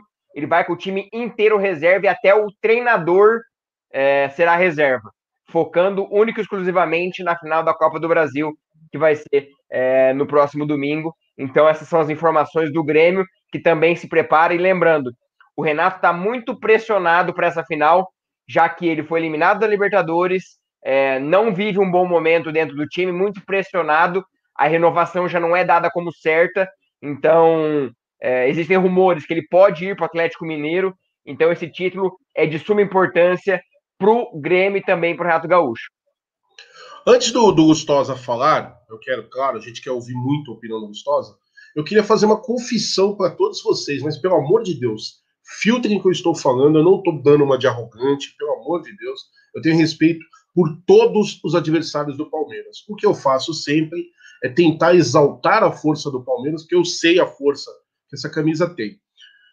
Na final da Libertadores, qualquer um que conversou comigo pode ver isso, não precisa nem repetir. Eu estava tenso, preocupado, nervoso pela, pela, pelo momento importante que se avizinhava com a final. Eu apregoei respeito ao Santos em todo momento. Porque o Santos fez também uma boa campanha na Libertadores, bateu Boca, independente se o Boca está bem ou não, não é uma coisa das mais fáceis, é um feito sempre notável numa Libertadores. Né? Qualquer time que vai lá e fala que eliminou o Boca merece no mínimo respeito. Esquecer um pouco do respeito conosco, mas o respeito ao Santos eu sempre apregoei. Mas a verdade é uma só. Quem nos preocupava no Santos eram dois jogadores. Era o Soteudo, pela qualidade que tem, apesar de eu nunca ter achado craque, mas é um belo jogador. E o Marinho, porque além de ser um bom jogador, vive um momento muito bom, ou vivia. Notem que o Marinho, depois da final da Libertadores, não está jogando essa bola toda também. Se é psicológico, ele quer sair do Santos, como alguns falam, isso não, não, não nos interessa para o momento. Mas eram aqueles dois. Essa final me preocupa talvez um pouco mais, porque, primeiro, o Grêmio tem mais camisa de ser copeiro do que o Santos. Esse é o primeiro ponto. Segundo, Barbieri acabou de dar letra. Renato Gaúcho vive um momento de muita pressão. Muita pressão. Ele está sendo absurdamente cobrado para dar a resposta aí em cima do Palmeiras na Copa do Brasil. Estou dizendo que ele vai dar, estou dizendo que eu tenho medo, não, mas a gente sempre prega pelo respeito. Além do mais, o Renato Gaúcho, ele é boleiro, é aquele cara que eu nem acho que ele é um grande técnico, é estrategista, estudioso do futebol, como muitos apregam. Eu não vejo dessa forma. Sendo muito sincero, eu não vejo. Porém, é aquele cara que sabe chegar num jogador que tem pouquinho mais de habilidade, um pouquinho mais de malandragem, que isso conta muito também, e ele sabe puxar alguns cordões e motivar alguns jogadores de uma forma, talvez, que outros treinadores não façam. Estou aqui dizendo para vocês que eu estou preocupado? Não, estou preocupado porque, afinal de contas, eu quero sim o Palmeiras campeão, eu volto a dizer, eu respeito todo mundo. Mas essa final tem um ingrediente que nem a Libertadores tinha, tinha que é justamente esse o ponto. Se eu fosse avaliar o Santos como time, eu ia dizer que tinham dois jogadores lá que mereciam mereciam atenção. O Grêmio é o time como um todo. Aí alguém vai falar assim para mim, mas Jagoli, o Grêmio não tá com essa fase toda, o Grêmio não vem tão bem, perdeu esses dias de forma até meio vexatória para o São Paulo de virada. Concordo com tudo isso aí. Mas o Grêmio, nesse tipo de competição, tem camisa. Então não vamos também nos iludir achando que qualquer coisa que o Palmeiras vai fazer é suficiente para ser campeão. O Palmeiras tem que ser Palmeiras, como eu sempre penso tem que entrar com palestrinidade. Não adianta todo o resto, tudo que está sendo falado, se o Palmeiras não entrar com verdadeiro, com aquele tesão, aquela vontade de mostrar que é Palmeiras mesmo, as coisas podem não acontecer do jeito que nós queremos. Mas também, da mesma forma que eu estou falando isso, eu estou muito confiante eu acho que o Palmeiras tem totais condições de. Eu acho que se ganhar o primeiro jogo lá, tá muito bem encaminhado. Mas se o Palmeiras voltar do jogo de domingo com pelo menos um empate na bagagem, eu acho que a coisa já começa a se desenhar de uma forma mais tranquila para nós. Gustosa, se quiser comentar sobre o que eu falei, eu segui aí falando só sobre a sua análise, por favor, espaço é tudo seu. É, eu acho que, continuando, né, eu vou tentar colocar mais o Grêmio no meio, né, para a gente conseguir pensar um pouco sobre esse adversário. É, enquanto o Léo tá ali tentando apurar as informações, tá legal a live de hoje, movimentada, né? E a galera. A cara, a cara do Barbieri é a melhor. A cara do Barbieri é exato, é exato. Já, tá, já deve estar tá falando com algum árabe ali. O bicho é. Provavelmente, é atentado, provavelmente. Atentado. Mas assim, falando sobre o Grêmio, o Grêmio, cara, o Grêmio se colocou, eu falei numa live aqui, da semana passada, se eu não me engano, que o cenário melhor para o palmeirense e para o Palmeiras era o Inter campeão do Campeonato Brasileiro. Falei isso aqui Concordo. porque isso colocaria uma pressão absurda nas costas do Renato e do Grêmio, que entrariam né, sem poder errar de forma alguma mas infelizmente o destino, por enquanto, não dá o título ao Internacional. Eu acredito muito é, ainda, possivelmente a Mulambada não vai ser campeã brasileira. Tenho fé, tenho fé que isso vai acontecer na Estou orando por isso, estou orando Exato. por isso, mas eu acho que isso não vai acontecer. Acho que a Mulambada é campeã, infelizmente. Exato. Primeiro que vai pegar, vai pegar um time frouxo, que o São Paulo é o frouxo dos frouxos, E desculpa, pessoal, você que torce pro Inter, de repente tá ouvindo aí, não leva mal, não é uma provocação gratuita minha. Mas o Inter se mostrou frouxo também em vários momentos no campeonato. Eu não consigo levar o Inter a sério. Me desculpa. Me desculpa. É, Inter, não é, foi Inter... só o jogo. Não é só o jogo contra o Flamengo, não. Sim. Perder para o esporte de virada se Exato. o campeonato do Inter. o Inter, opinião. O Inter também é um grande cavalo paraguaio dos campeonatos brasileiros. Isso é histórico, não é a gente que está falando. Isso aí tá, tá na Sim. história.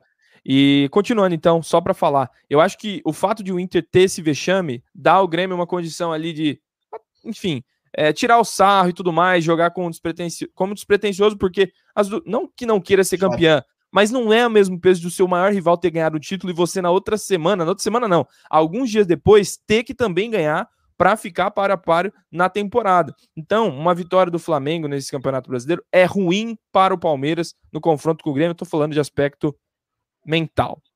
No aspecto de jogo, eu acho que a gente teve nessa temporada duas, dois, duas referências importantes do Grêmio. Foram nossos dois jogos. Nos dois, nós tomamos um gol no final. Um gol que empatou o jogo. Até com o Luxo estávamos na frente, na Arena do Grêmio, no primeiro turno. No segundo, o Diego Souza empatou também no fim, apesar de termos dado um baile no primeiro tempo no Allianz Parque. Então é uma coisa que fica na minha mente. O Grêmio, assim como o Palmeiras, é extremamente copeiro. Nós não estamos enfrentando times sem tradição, né? É um time muito forte e que tem um treinador que é muito vencedor, muito mais vencedor, inclusive, que o Abel. Isso é. Até o Abel falou na entrevista da Copa do Brasil. O Abel falou que vai tirar uma foto com o Renato, porque ele é fã do trabalho do Renato, um trabalho muito longo. Mas, e agora eu vou colocar a nossa palestrinidade no, no chão, né? Com o pé no chão.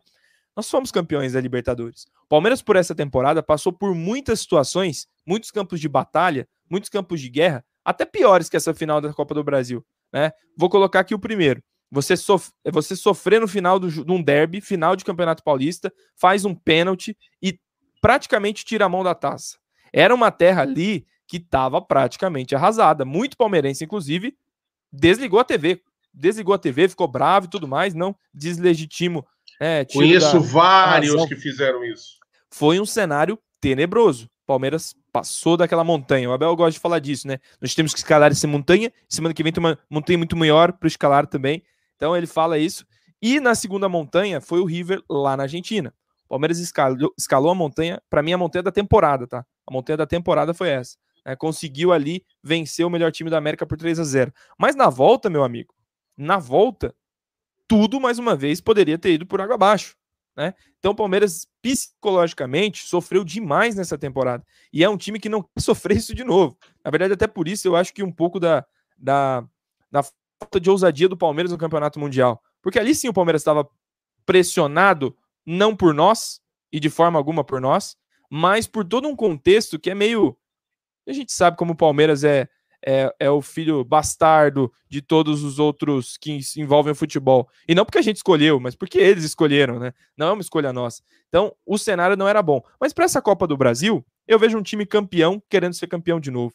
Eu acho que é, eu não espero para as finais o jogo que a gente teve contra o Atlético Goianiense, o jogo que a gente teve contra o Coxa, o jogo que a gente teve, enfim, nesses jogos aí. Eu acho que vai ser um Palmeiras ligado e concentrado como na final da Copa do, na, no final da Copa Libertadores e que, na minha visão, será campeão da Copa do Brasil, porque tem que ser campeão da Copa do Brasil por merecimento. O Palmeiras fez tudo certo e tem que ter a temporada dos sonhos e é isso que vai acontecer no domingo que vem, não nesse. Nesse a gente só vai fazer um bom resultado lá na casa deles.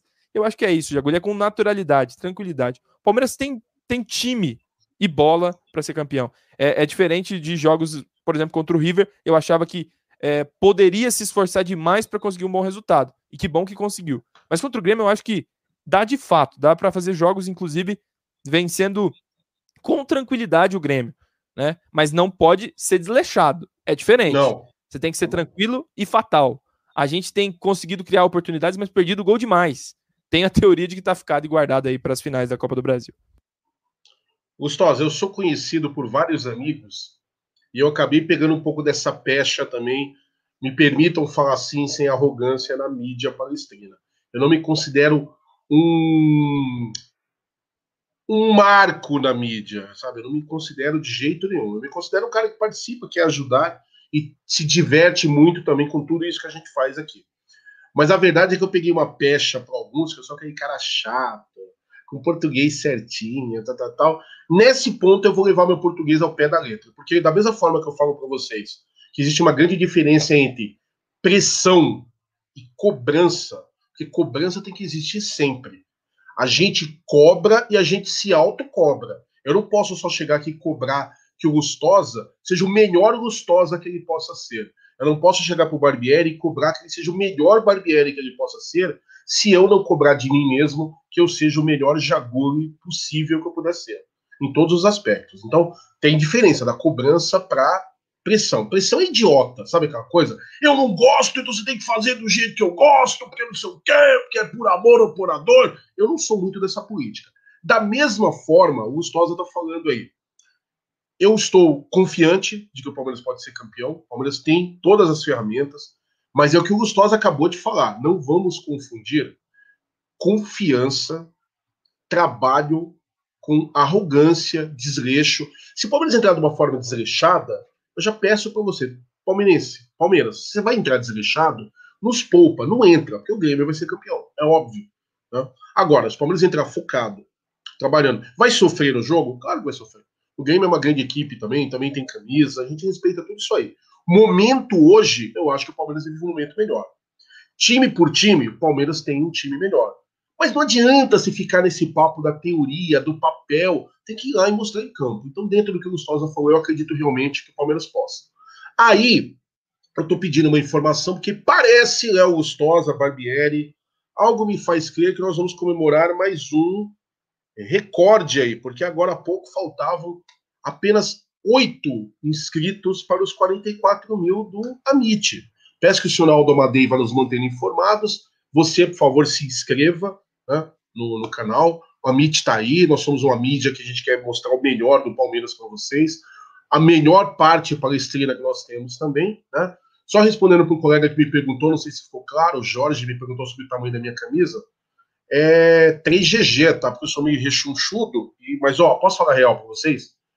Fui na loja para tirar dúvida, me falaram, é a mesma camisa do, do ano passado, o tamanho? Não. Ela é mais larga, é mais confortável do que as outras, ok? Só para avisar. Aí, Barbieri, você tá com aquela informação pronta? Porque promessa é dívida. Nesse momento nós Pera. temos 1.300 likes e tem nego me cutucando aqui. Aí o Barbieri não vai dar informação, já são, passou dos 1.100. E aí? Antes do Barbieri dar a informação, que ele tá coletando aí. A cara do com menino. a galera. Tem áudio, né? Vamos pôr o bloco de áudios, porque daí manda, a galera fica dando like, ó. O Marcão aí do lado pedindo like. Exatamente. Por então, mim não, mas pelo Marcão... também. Gente, muito áudio. Por esse homem aqui, ó. Deem, é, exatamente. like, por favor. Esse homem merece. Me... Espero que vocês ouçam aí. Se estiver travando, deem um feedback, que hoje a internet aqui tá, tá mais ou Mano. menos vascando aqui na live. Rafael Santos Borré, atacante do River Plate, vai chegar no Palmeiras? É verdade que tá certo já? Já tá encaminhado? Olha, não coincidentemente, daqui a pouco o monstro fala, né? Daqui a pouco ele fala. Vamos ouvir mais áudio, vamos ouvir mais, mais áudio enquanto vocês deixem um like aí para nós. Aô, seus coisados, boa noite. Essa é melhor. Gostosa, Leozinho, os coisados tudo do chat aí. Hoje tá um empesteamento aí de, de gambá, de, de sub-raça de Itaquera, sub-raça do Rio de Janeiro, tudo invadindo isso aí e nós vamos passar o facão. Mas vai um aviso. Galera, vamos dar like. Aqui no canal a gente só pede like. Mas o time lá da Vila Leonor, eles pedem para dar outra coisa, hein? Aqui a gente só pede like. E lá eles pedem outra coisa. Boa noite, bando de coisado. Valeu, Bando Ricardo. de coisado, eu acho uma das melhores, cara. O Ricardo é sensacional. Ricardo do é Palestra Assis, galera de Assis, palmeirense fanático, gente boa demais. E prepara o carro de som, hein? Prepara o carro de som que vai ter mais uma vez carro de som em Assis, fazendo inferno com o campeão da Copa do Brasil, se Deus quiser. E, so, mais só, alto. Solta aí, depois eu mando um recadinho aqui. Beleza. Boa noite, galera do Amit, que é o Gilberto Custódio. Então, eu acho que a prioridade tem que ser um meia mesmo, porque o Palmeiras está sem jogada assim, de criatividade pelo meio. E eu também concordo com o rapaz que falou do Borré aí. Ele é um jogador sem alma. Lá na Argentina reclamam disso dele no, no River Plate. que ele é um jogador que não tem raça, não tem. Então vai ser mais um Borja mesmo. Agora tem que contratar um outro centroavante, que seja o uruguaio ou o argentino que está nos Estados Unidos. Borré não. E Diego Costa, pelo amor de Deus, de jeito maneiro. É, opiniões ah, fortes aí do Gilberto. Eu gosto, eu gosto de gente amigo. de opinião, isso é legal demais. Exato, exato. Não pode ficar em cima do muro. Ah, eu de acho, ah, eu não acho. Tem que dar opinião, pô. É, eu vou concordar com o Gustosa, porque o Gustosa é da minha cidade. Isso é, a cidade é pequenininha, não vai ter ninguém vendo, mas concordam sim, concordam sim. Tem mais áudio, tem mais áudio. Boa noite, pessoal do Amit. Aqui é João Antônio de Itatiba. Pô, os palmeirenses estão chorando demais, cara. Estão falando que vão perder pro. Os caras são, vão perder pro Grêmio, que estão jogando mal. Eu sugiro para esses caras torcerem um dia na semana pro Botafogo, alternado, no outro dia pro Vasco. Esses caras é melhor torcer pro Botafogo. Não sei se deu para ouvir direito. Eu vou, vou resumir deu. aqui o áudio do nosso amigo. Falou: tem palmeirense reclamando de barriga cheia. Eu quero ver se fosse Vascaíno ou Botafoguense. Ia tá chorando Boa. de verdade. Ah, ele tá certo, velho. Ele tá muito certo. E aí, em cima disso, deixa eu dar um recadinho. Você que é. torce pro time lá da Marginal Sem Número, tem outro extremo lá de Itaquera, vem aqui prestigiar a live, porque você não tem nada para ver do seu time. Eu sei, a vida tá um tédio. Você quer falar de título, tem que vir aqui na nossa live. Eu só vou te dar um recado. Você é bem-vindo, desde que nos respeite, óbvio, não tem nenhum problema de vez em quando pinta aqui Vascaíno, já pintou Colorado aqui, Flamenguista, Botafoguense, eu lembro de Cruzeirense aqui na live. Desde que nos respeite a brincadeira, a zoeira saudável, não tem problema nenhum, é só respeitar a gente. Não chega xingando a mãe, que isso não dá. Agora, eu vou dar um toque para você, corintiano, que tá na live. Você pode ficar? Pode. Só não se anima muito, porque vocês escaparam do Guarani do Paraguai. Vocês não vão para Libertadores. Mas sabe quem é que está classificado para a Sul-Americana? O Tolima. Tá lá, viu? Então, se anima muito não. Senhores, Barbieri, você tá pronto com as suas informações? Tô vendo você com a. Meu, eu tô rachando o bico na cara do Barbieri. Barbieri tá parecendo aqueles moleques, sabe, que tá aprontando, que a mãe tá vendo que ele tá aprontando, mas ele tá nem aí, ele continua aprontando mesmo, Dani. Ah, não vai fazer nada, meu Deus. Meu pai não tá em casa, manja? Fala aí, Barbieri. Vamos lá. Primeiro, uma informação menos importante, mas é informação de mercado da bola. Hoje foi registrada a rescisão de contrato do, do Johan. O Atlético Mineiro vai pagar em três prestações o Palmeiras, 7 milhões e meio de reais pelos 50% que o Palmeiras tinha. Então, Perfeito. É, o Palmeiras vendeu o Johan, tá, tá vendido, rescisão de contrato já definida. Outra informação, Castelhanos, o Palmeiras parece que chegou a um acordo com o jogador que estaria disponível para vir, só que falta negociar com o New York City algumas condições. Só que o Palmeiras está deixando um pouquinho de lado porque tem outras situações sendo ventiladas, como a do Borré, que avançou. Aí agora a informação. Hoje saiu na TNT Sports da Argentina que o Palmeiras teria acertado a contratação para junho do Borré, que ele ficaria livre. Essa é a informação da TNT Sports. Agora há pouco, o... deixa eu confirmar o nome dele completo, que ele usa um, um, um user diferente aqui. César Luiz Merlo, ele que é da TYC Sports, da Argentina. Foi ele que noticiou toda a novela com Miguel Ramírez. Foi ele que. Verdade, que, verdade. Toda a novela com o Heinz. Ele que falou da novela também é, do Nacho com o Atlético Mineiro. Ele acabou de dar informação, e algumas pessoas me confirmaram isso, é, que existe um emissário do Palmeiras na Argentina negociando diretamente com o Borré. Então, essa é a informação. Existe um intermediário, é, um emissário. Só que a gente não sabe quem é. O Bruno Andrade, jornalista brasileiro que atua lá em Portugal, afirmou que é um desejo muito grande do Abel o Borré jogar no Palmeiras. Na e verdade, afirmou... é um desejo antigo, né? É um desejo antigo, inclusive lá na Europa. Isso, isso, isso. Só que a gente não sabe se é um diretor do Palmeiras ou, como o Bruno Andrade falou, que existe um intermediário que é o André Cury. Então a gente não sabe quem é que está na Argentina. Se é um diretor do Palmeiras ou o André Cury negociando diretamente. Então, a informação. Posso dar uma bica? Diga. Posso dar uma bica? Acho difícil de ser o André Cury. Vê se, vê se você, você manja muito desse tipo de, de mercado, vamos dizer assim, de área, eu sei que você acompanha. Eu acho improvável ser o André Cury por causa de um detalhe. O Palmeiras, as suas últimas negociações, foi assim, com todos os jogadores que vieram, até aqueles que a gente não estava esperando. Caso do Imperiur, por exemplo, que chegou aí sem alarde, ninguém sabia.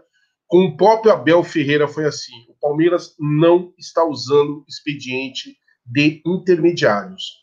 Esse emissário que eles estão falando, para mim, é alguém, algum mandatário do Palmeiras que está lá. Você concorda ou eu estou sendo muito, muito inocente pensando assim? Então, é, não consigo afirmar, já que eu estava conversando com o Léo mais cedo, o André Cury foi responsável por algumas contratações aqui no Brasil recentemente. O Nátio ele esteve presente, é, o Vargas ele esteve presente, então alguns jogadores de nível internacional esteve presente nas contratações. Então, afirmando, é, o César Luiz Merlo, que trouxe algumas informações relevantes do Palmeiras e também de outros times, é, afirmou que existe um emissário do Palmeiras negociando diretamente. Aí tem uma questão. O Palmeiras negocia diretamente com o jogador para ele vir em junho sem custos ao River Plate. É, tem compra com o River Plate. Agora há pouco o Nicola também informou, lembrando que o Nicola, muita gente não gosta, mas há algum tempo atrás ele foi o primeiro a noticiar desse interesse. A gente tem que dar os créditos. Verdade. Quando, quando claro, ele erra, justo ele erra, mas ele foi o primeiro a noticiar desse interesse com o Borré. Ele afirmou que o Palmeiras fez a proposta de quatro anos de contrato, salário de um milhão de reais por mês e luvas de 4 milhões e 800 mil euros pelos quatro anos.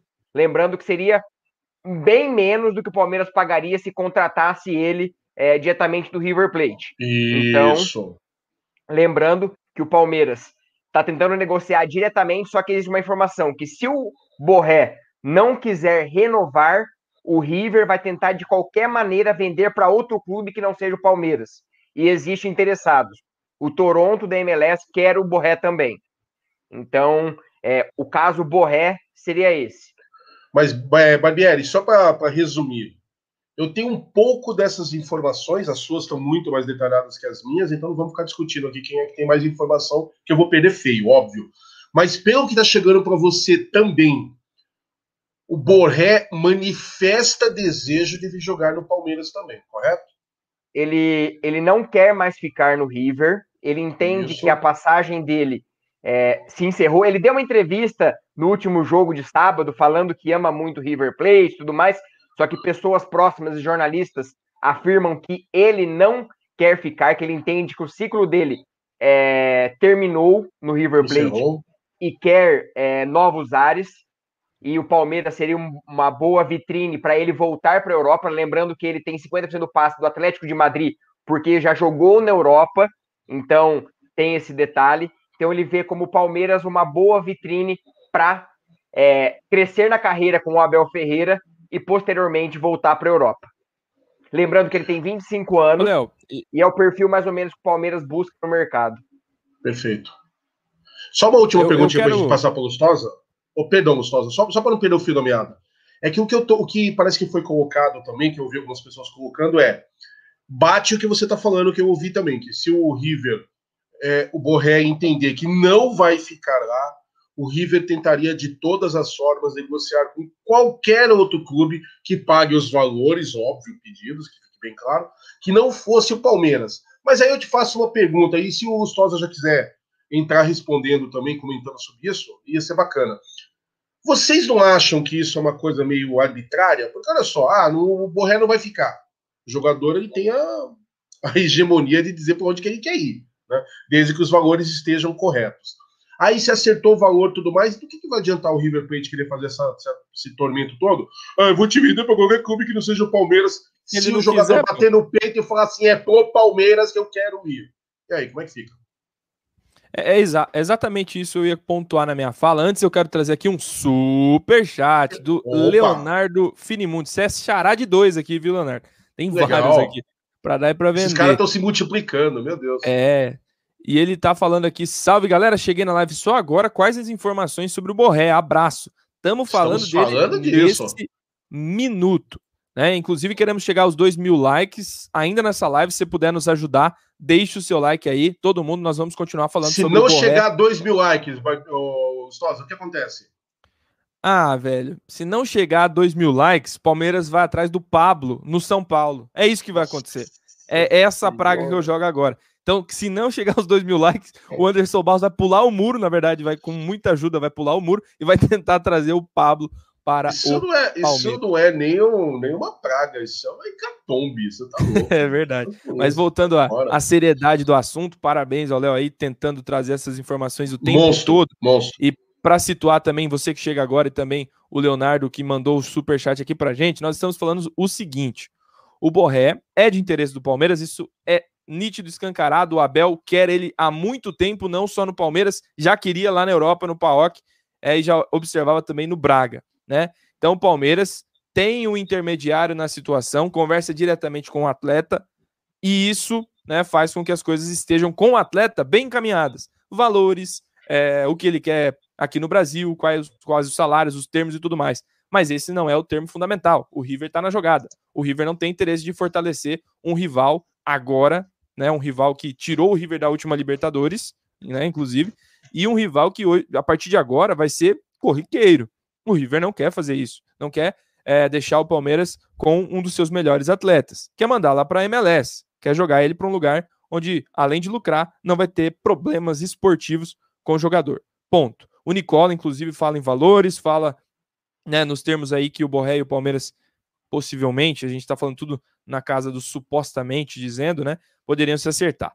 Eu estou, Jaguli e Léo, aqui observando os comentários da galera e confesso que eu estou assustado e assustado mesmo, né? Eu não entendo, de fato, muitas coisas que a maioria da torcida do Palmeiras pensa. E isso não, não é uma crítica, é basicamente um entendimento meu, né? Porque nós jogamos com o River outro dia, outro dia. E a fala era: vamos nos cuidar com o Borré. O Borré é uma máquina de fazer gols. O Borré vai dar muito trabalho para a defesa do Palmeiras. Exatamente. O Borré é isso. O Borré é aquilo tem que colocar mais um zagueiro para marcar. Vamos fazer uma Quebra o Borré, senão a gente tá ferrado. Exato. O Borré Bota que fez o gol. Felipe Melo para cima do Borré. Exato, exato. E agora que a gente está muito próximo de contratar um dos melhores centroavantes, não centroavantes, que ele não é só isso, isso que é o ponto positivo, um dos melhores atacantes. Agora, o que que aconteceu? Da o noite lixo. pro dia. O que que aconteceu com o Borré? Eu faço essa pergunta de fato. Ah, o Borré é o novo Borja. Sério? é, é, sério? Porque a gente estava tentando contratar o Diego Costa uma semana, segundo algumas fontes aí, bem informadas e tudo mais, e a conversa era: não, não, não, vamos no Borré. E agora chega no Borré: não, não, não. Parece aquele cara que vai no parque de, de, de, de diversão, louco para ir na Montanha Russa, e chega na porta da Montanha Russa e fala: não, não, não, eu tô com medo desse negócio aí. Tem que se decidir, pô. Tem que ter culhão. Vai ou não vai contratar o cara? É, eu não é. entendo de fato. Quais são as convicções né, do Palmeiras, do palmeirense? Quem, quem de fato o Palmeiras quer? E eu tô falando pra torcida. E eu vou é... além. Eu vou Não. além. Eu também tô acompanhando parte dos comentários. E, pessoal, por favor, todo o respeito do mundo a vocês. Vocês têm direito de ter a opinião a mais diversa possível da nossa, tá? Pelo amor de Deus. Ninguém tá botando mordaça em vocês. Manifestem-se. Mas olha só. Eu tô vendo muita gente falando assim: ah, mas a contratação do Borré é muito difícil. É, mas ela já foi mais. Ela não é impossível é difícil, porque envolve valores altos. Só que eu quero contar para vocês que quem aí está pedindo, por exemplo, Diego Costa, a contratação do Diego Costa é muito mais difícil que a do Borré. E a do Diego Costa também não é impossível. Eu estou aqui dizendo que o Palmeiras vai contratar os dois? Não, estou falando nada disso. É só para vocês terem um parâmetro. É difícil, é, mas não é impossível.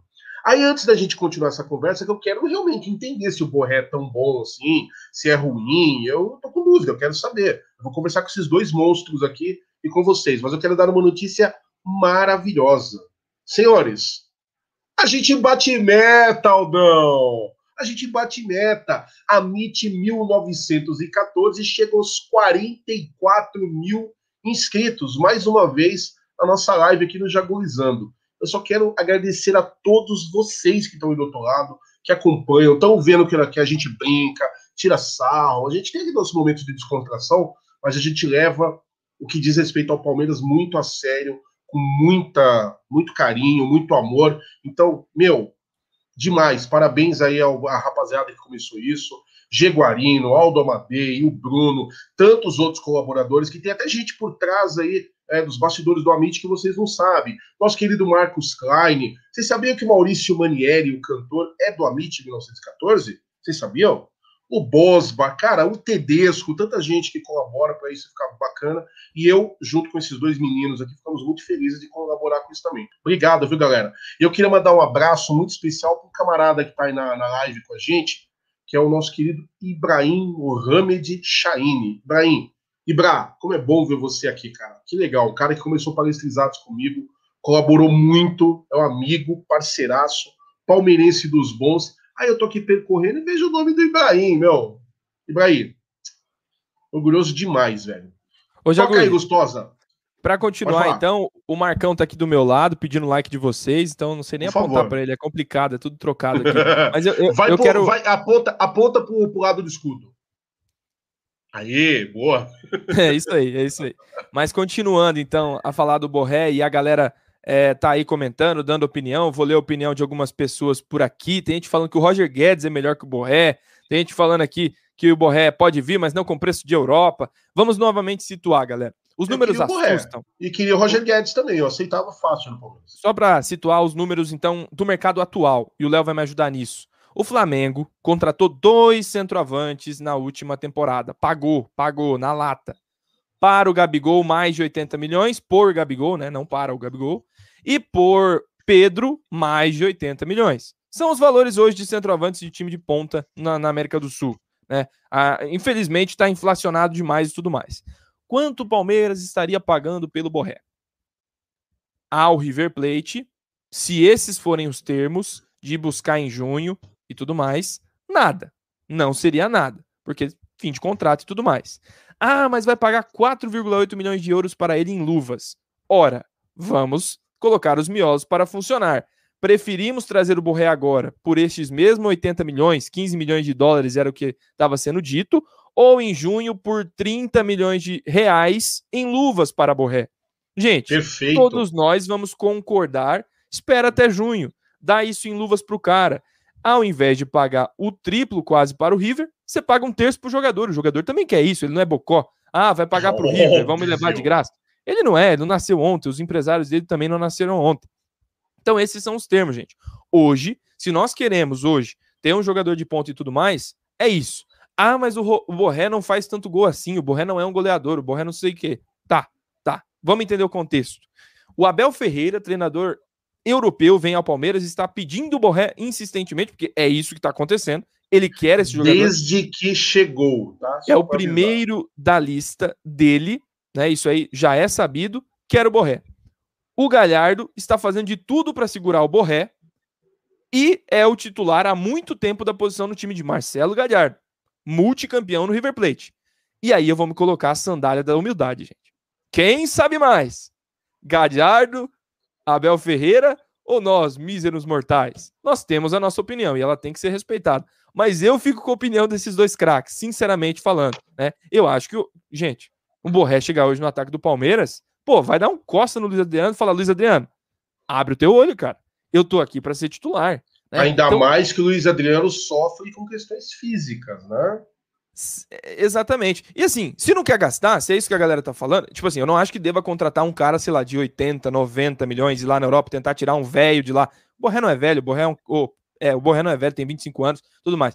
Já que tá insatisfeito, eu, eu faço a proposta para vocês. Borré ou trazer o Borré de volta? Borré ou trazer o Davidson de volta? Já não, não fala o nome do Davidson, não. Não, eu vou falar. Eu, eu tô bravo. Já, você nunca me viu não, bravo aqui, mas hoje eu tô bravo. É verdade. Hoje eu tô puto. Tô puto mesmo. Antes, eu quero ouvir a opinião do Barbieri, até porque eu vou fazer uma pergunta muito específica para o Barbieri, mas eu quero que o torcedor palmeirense raciocine comigo.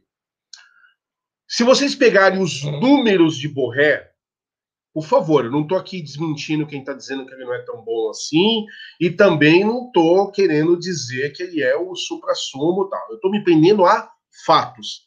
Se pegarmos os números de Borré nesses últimos anos aí do River Plate, eu acho que eu vou falar muito algo muito fácil de vocês concordarem quando eu disser assim que River Plate é um dos melhores times da América do Sul hoje. Tenho discordância disso? Acredito que não. Um ou outro vai falar que não, mas a grande maioria vai concordar comigo.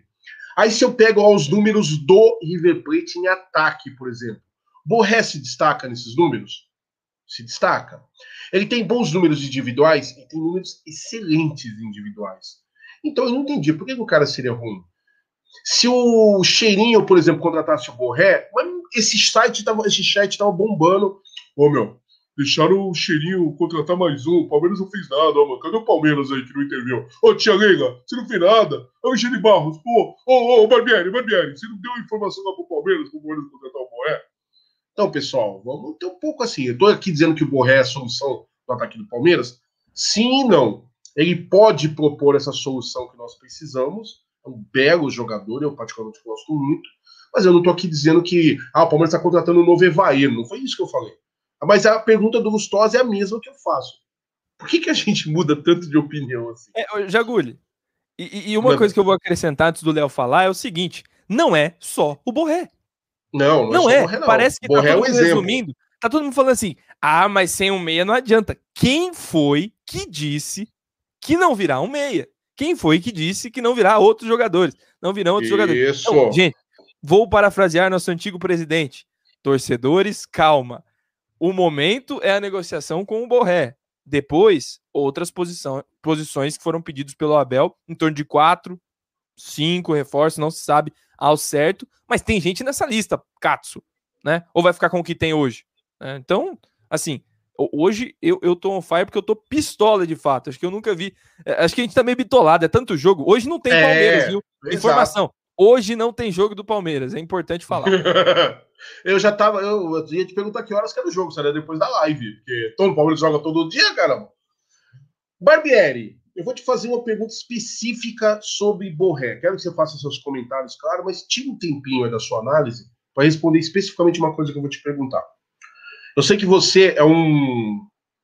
É quase um mito aí no, nos grupos que eu participo quando a gente fala do assunto de futebol sul-americano, porque eu sei que você acompanha mesmo.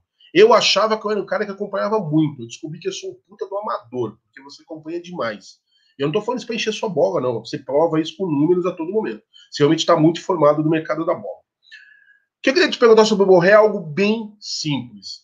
Baseado em números do Borré, os títulos dele, os locais onde ele já passou.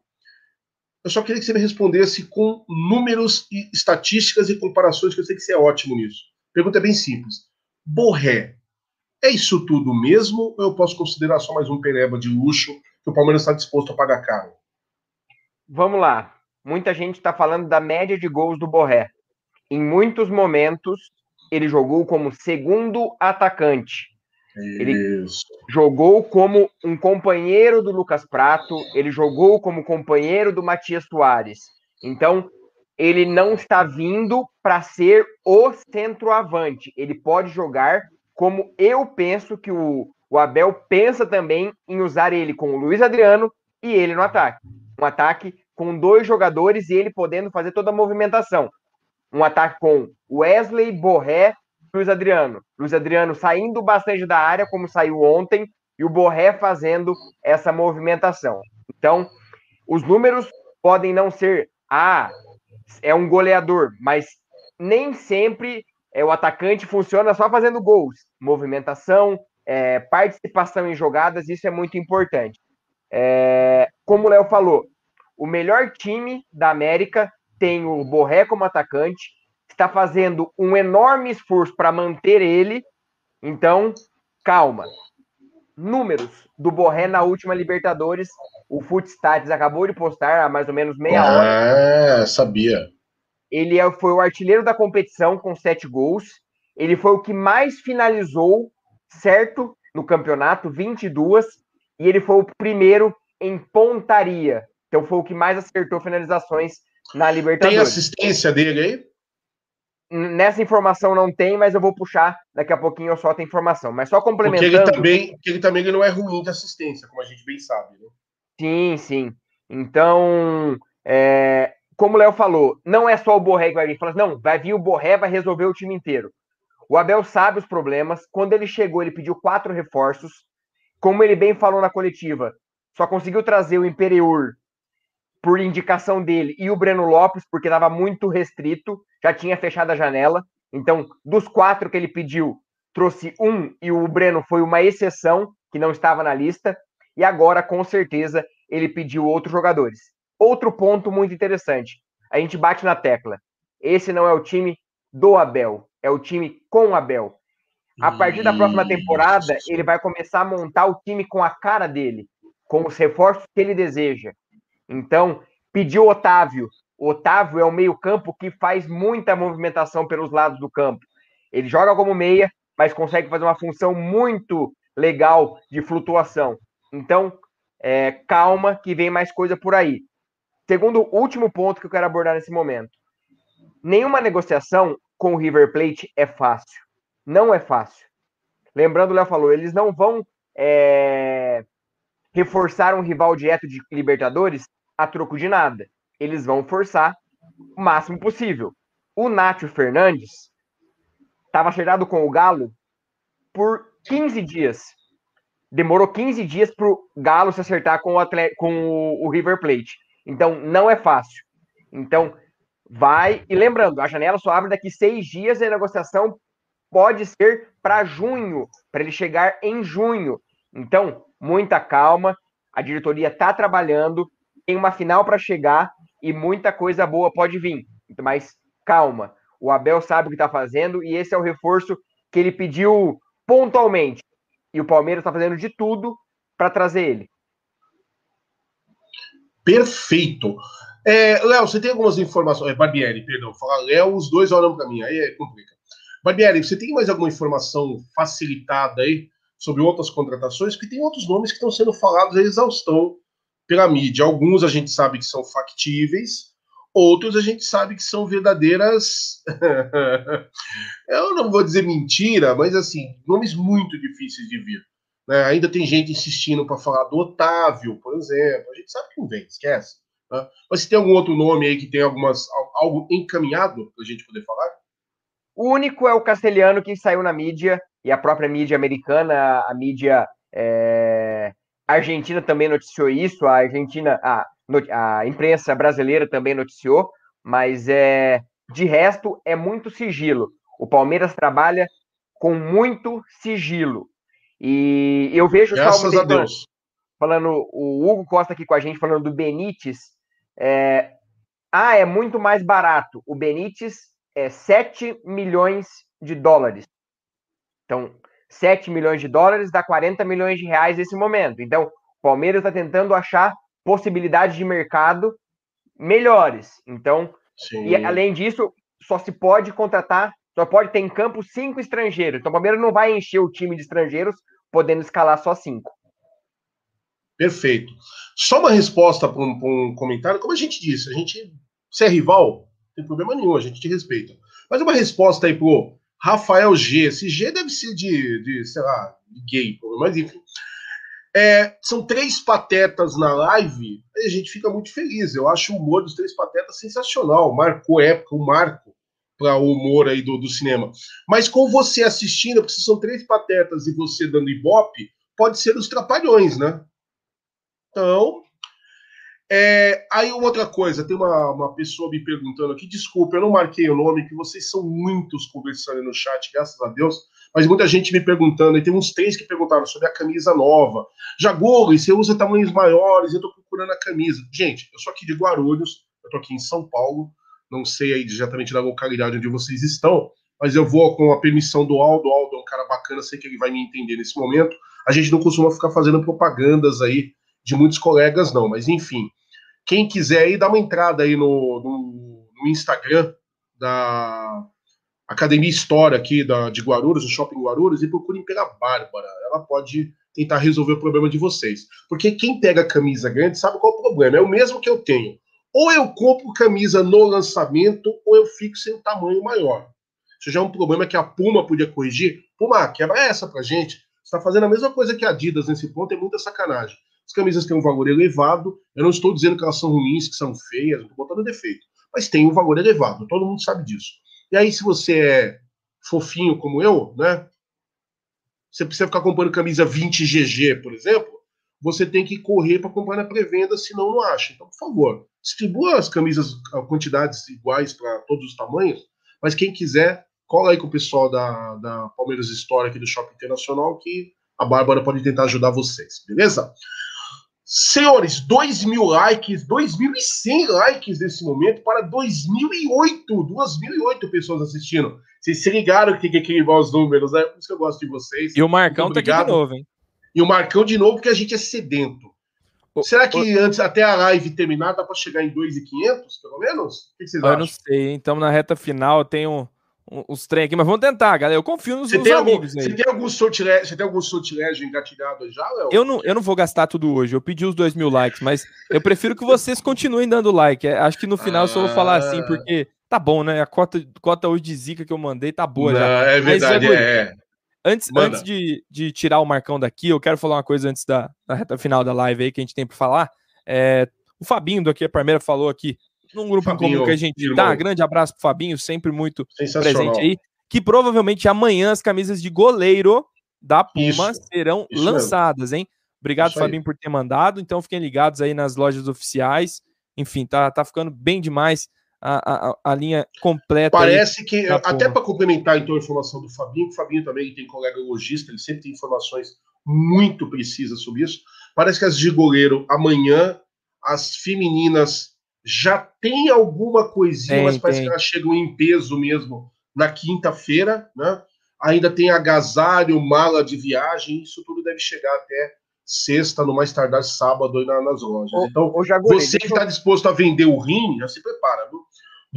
Enfim, ô, manda, Barbieri. Estão me perguntando bastante do Gabriel Neves, é um, um meia do Nacional que bastante gente está tá circulando, que pode chegar ao São Paulo. Eu conversei, reforço, falei em outra live, reforço o que foi dito. É, conversei com dois setoristas uruguaios do Nacional e a resposta dos ambos foram iguais. O Palmeiras, é, em momento nenhum, fez proposta pelo Gabriel Neves. O Palmeiras está negociando com o Nacional a compra de 20% da compra do Matias Vinha. O Palmeiras tem 50% e em Isso. contrato está previsto que golaço, mais 20%. Que golaço que de perna direita. Que é louco.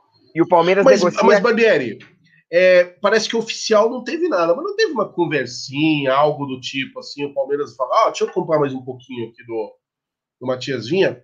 Oh, vocês têm um belo meia, né, aquele rapaz, não tá à venda, não? Não teve uma conversa nesse sentido também? Então, foi basicamente isso. Palmeiras comprou, vai, tá comprou não, está negociando a compra de 20% e falou assim, ó, tem esse meia aqui, quanto vocês querem por ele? Ah, queremos X valor, que eu não sei o valor. É, estão falando em 12 milhões de reais. Isso. Mas. Eu duvido que seja só isso, viu? Eu duvido que eu seja também, Eu também, confesso, mas. Mas, falando, o Palmeiras não fez proposta, apenas quis saber valores. Em nenhum momento o Palmeiras fez proposta. E hoje, o presidente do Nacional e também o empresário dele falou: não existe proposta. Foram apenas sondagens de Grêmio, Palmeiras e São Paulo.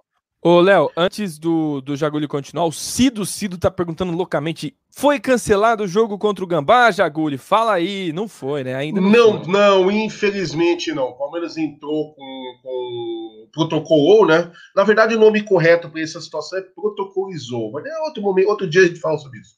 O Palmeiras protocolizou aí o pedido, porém não teve resposta ainda. Eu vou dar minha opinião sincera para vocês. Tomara que eu esteja errado eu duvido, eu duvido que vão mudar o, o, a data desse jogo. Duvido. Porque o cara que já marcou o jogo, porque é um derby, que todo palmeirense sabe, é um campeonato à parte para nós, e o Abel já sabe disso também, tá? Então, o cara que fez o Palmeiras se preocupar com um derby de paulista entre dois jogos da final da Copa do Brasil, das duas, uma. Ou ele é imbecil, ele não, não entende o que é futebol, o que é rivalidade, o que é o derby, ele não sabe, não sabe o que é a final de Copa do Brasil, ou ele é extremamente mal intencionado. Aí eu já deixo para vocês escolherem. Eu duvido que vai ser mudado. Mas até o presente momento não há informações oficiais. E Se por acaso a... pin... Pode falar. Não, não. Se por acaso pintar, a gente traz, né? E isso, a gente está aí de olho, né? É, acabei de chegar na live, Jagulho, onde comprou essa camisa nova com o pet da Libertadores. Na Palmeiras Store aqui do, do Shopping Internacional. Foi agora há pouco, já coloquei o petzinho. Tá lá, bonitinha. Até eu, eu até eu fico bonito com a camisa dessa, né? Cara, não, é. verdade, vai. Ah, não Pô, tem bicho, gente feia com a camisa do Palmeiras. Tem, né? Não, com a camisa feia, meu. É impossível. E é isso aí.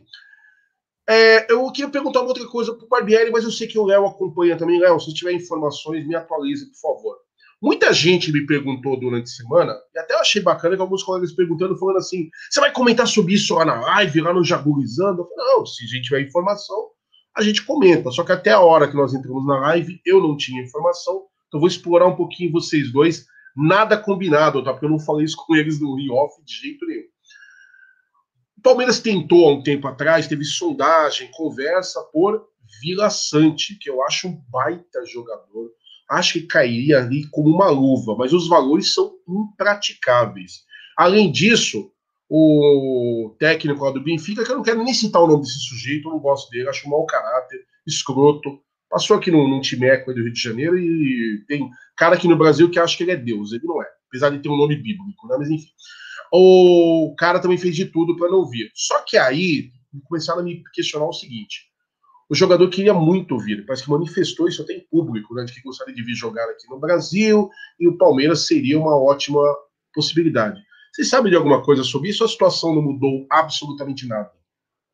Não mudou nada. É, Palmeiras continua, tentou aquela vez, fez três propostas, não o, o Cerro acabou não aceitando e o Palmeiras mantém é, em stand-by essa situação, é, até porque o Palmeiras tem outras preferências, como a gente falou. É, provavelmente. Perdão, quatro... e deixa eu até me corrigir. Deixa eu até me corrigir. Eu tô falando do Vila Sante, o Vila Sante está no Cerro, claro. Mas o jogador do Benfica, como é que era o nome dele? O... Ah, o Serve, Palmeiras... Serve. Serve, isso, isso, perdão. O, que era outro Serve... também que parece que estava interessado demais em vir para cá e também são valores que não tem como a gente é, disputar, é isso mesmo? Isso, e o Serve também acho que está saindo do Benfica, ele tem uma proposta, não lembro de que time agora, é, não me vem à cabeça agora, mas provavelmente. Mas que é milionária também, não? Exato, exato, exato. É... O Ibrahim tá falando que traria é, o Marcinho do Botafogo. Acho que ele deve estar tá preso, eu acho. Dificilmente ele conseguiria vir. Eu, eu, eu, eu, quero crer que isso foi uma piada, alguma coisa tipo para mim. Me provocar, talvez, não sei. Deixa pra lá, velho.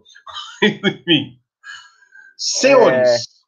É, é, mas só, só terminando é, Por essa favor. situação, Palmeiras provavelmente deve trazer um ataque, dois atacantes, é, um lateral é, um meia e provavelmente uma outra situação de um reserva provinha que lembrando esse ano tem Copa América esse ano tem, tem Olimpíadas então é, é uma situação que tem que ser levada em conta. Mas Palmeiras silencioso e lembrando para chegar tem que sair. E para sair tem que acabar a Copa do Brasil. Então calma. É, enquanto isso a gente está respondendo muita coisa que a galera tá falando, né? É, o Alexandre Cono pergunta aqui: qual o motivo de mudarem o horário da, da, da final, né? Na, na, volta, né? O jogo que vai ser no Allianz seria às 16, agora será às 18 horas. É um pedido da TV. A Globo, nesse ano, vai encerrar, né? O Faustão não quer mais continuar, então eles estão tentando uma alternativa para entregar para o Fantástico uma audiência top, né? Uma audiência que seja ápice. Pam, pam, pam. Contrato vinha, então. Isso, isso. É, então a alternativa pode ser mudar o horário do jogo da TV para as 18 no domingo para entregar para o Fantástico. E esse será um bom teste, né? Um bom teste, uma, um jogo de final. Esse... Eu já não atenderia só por ser um pedido da Globo, mas enfim. Ah, tudo bem, tudo Bom, bem. Deixa pra lá, mas é que eu, eu, sou muito rancoroso, vocês sabem, né? Eu não tenho, eu não tenho paz nesse meu coração, deve ser isso. Uh, Tô dando uma checada aqui se tem mais alguma informação importante. Temos ah, algo mais para acrescentar? Por favor, Lustosa. Marcelo de Lima Henrique foi definido árbitro da final jogo de ida da Copa do Brasil. árbitro carioca. É, já tem bastante experiência.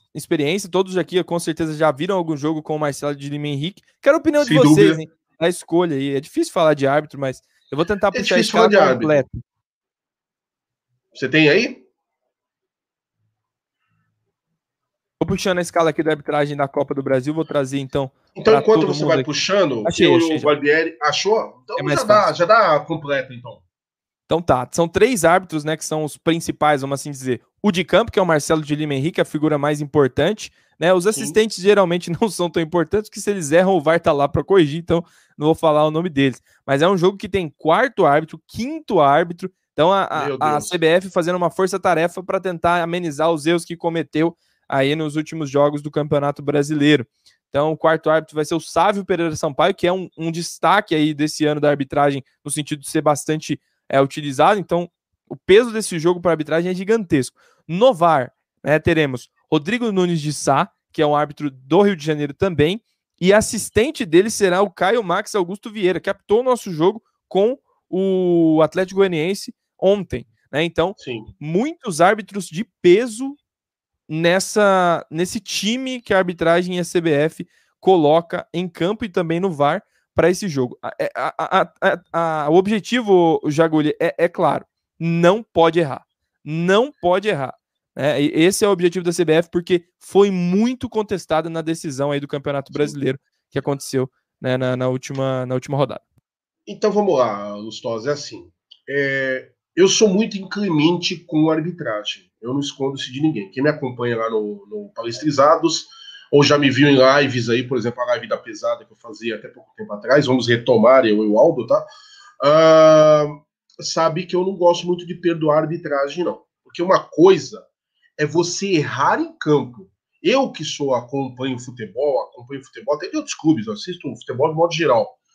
E todo colega que assiste futebol vai concordar comigo. Às vezes tem aquele lance que você vê rapidamente, está convicto de uma coisa, chega o replay e você muda de opinião. Ou você já vê o lance já implorando para que venha o replay, porque você não entendeu o que aconteceu, você não viu. Porque é muito rápido. Então eu tento chegar ao lado humano do árbitro também. O cara tá lá, ele tem uma fração de segundos para ver um lance, que de repente, às vezes, eu até vendo com replay, tô com dúvida. Então, eu entendo esse lado. Essa parte eu entendo. Agora, o que eu não entendo é o que aconteceu, por exemplo, no jogo aí cheirinho chorolado, que o Klaus vai lá me dá, e tem sempre uma tendência para um determinado lance. Aí chega no lance capital do jogo, ele muda a opinião dele, tem outra interpretação com lances idênticos que rolaram antes. Isso eu não entendo. O árbitro em questão, eu concordo que a arbitragem, de um modo geral, pensando na composição do árbitro principal, dos auxiliares, de quem vai para o VAR, eu vou concordar em partes com o que o Gustosa está falando uma arbitragem de peso, porque parece que a ordem é não errar. Então, nesse ponto, se eu for pegar o histórico dos senhores aí apontados para arbitragem, eu vou dizer que eu estou, não digo satisfeito, mas eu estou muito contente de não ter aparecido um Daronco, um Éder, o próprio Klaus e tantas outras porcarias que colocaram para nós, um Voaden, né? Que o Voaden apitou, por exemplo, os dois choque rei, né, do primeiro turno e do segundo turno, e fez as mesmas cagadas, interpretou de um jeito, para um lado, do outro, outro. Então, eu estou feliz por esse lado. Mas o que me incomoda um pouco no nosso árbitro principal dessa partida, que vai apitar, é que eu acho ele bom árbitro, eu acho mesmo, de coração. Só que eu acho ele, às vezes, ele parece um pouco inseguro. Não sei se eu que estou sendo inclemente demais, estou exigindo demais do cara. Quero ouvir a opinião de vocês, claro, mas às vezes eu acho assim, ele é correto na parte até disciplinar, gosto, mas ele parece que hesita um pouco de tomar algumas decisões. Tirando este detalhe, eu vou dizer que a arbitragem.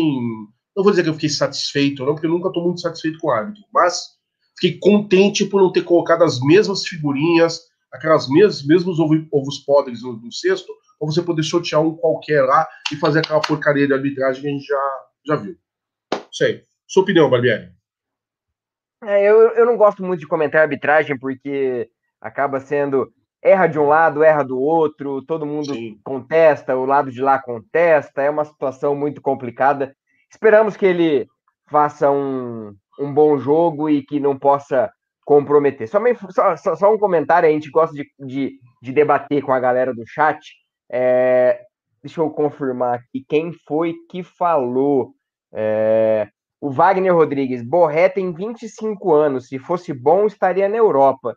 Eu falo, Gustavo Gomes tem 26 anos. Se fosse bom, estaria na Europa. É, mas só um, um pitaco meu aqui, um, uma alfinetada nesse fim de live que a gente já está caminhando pro, pro final da live.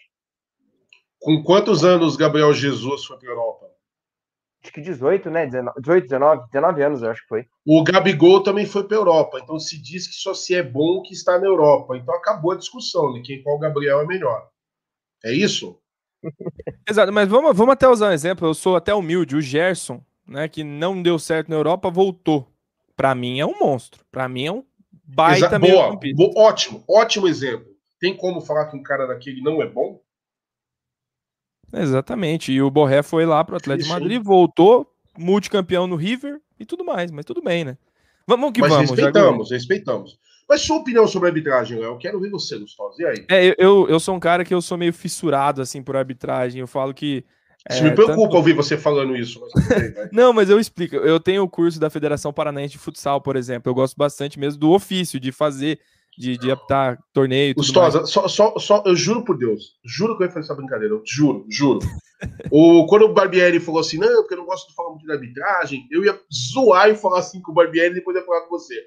Você gostaria de ser árbitro, Barbieri? Eu ia fazer a mesma pergunta com você. Então quer dizer que você não, exatamente. de carteirinha, então? É, tem a carteirinha, tem tudo. Só não Meu me federei Deus porque pandemia e tudo mais. E meu joelho também não permite tanta velocidade. Assim, eu seria a mais sua, aquele a cara... sua mãe gosta, a sua mãe gosta dessa parte. Ela não parte vai, não vai nem a pau. Mas eu, eu preciso explicar essa história, né? Porque eu gosto de explicar isso, né? Geralmente a gente tem alguma ligação. Por exemplo, meu, meu pai é professor de educação física, minha irmã também, gosta de esporte. Perfeito. Esporte sempre foi ligado com a, com a minha família. Mas eu, eu sou muito perna de pau, cara. Quando eu ia jogar, eu, eu falava, não, não dá certo isso não, eu tenho preguiça. Mais que eu duvido. Mais. Aí eu falei, como é que eu vou dar um jeito de. Porque eu amo futebol. Futebol, eu assisto 24 eu tenho que horas. Tá lá. eu tenho que estar tá na partida de futebol. Eu, eu tenho que fazer jeito. alguma coisa. Eu, eu falei, e eu posso ser protagonista do jogo ainda, cara. Eu vou apitar.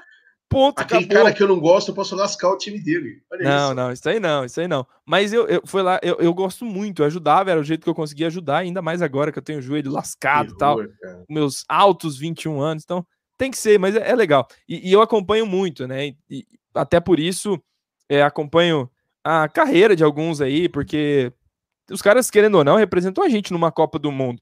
É, não sei se vocês lembram, mas o Vilmar Rodan, que é daqui da América do Sul, ele foi ele foi expulso da última Copa do Mundo porque ele não respeitou o que o VAR falou para ele. Então a gente pode passar uma vergonha por conta disso. Então tem gente que não valoriza tanto, mas acontece, né?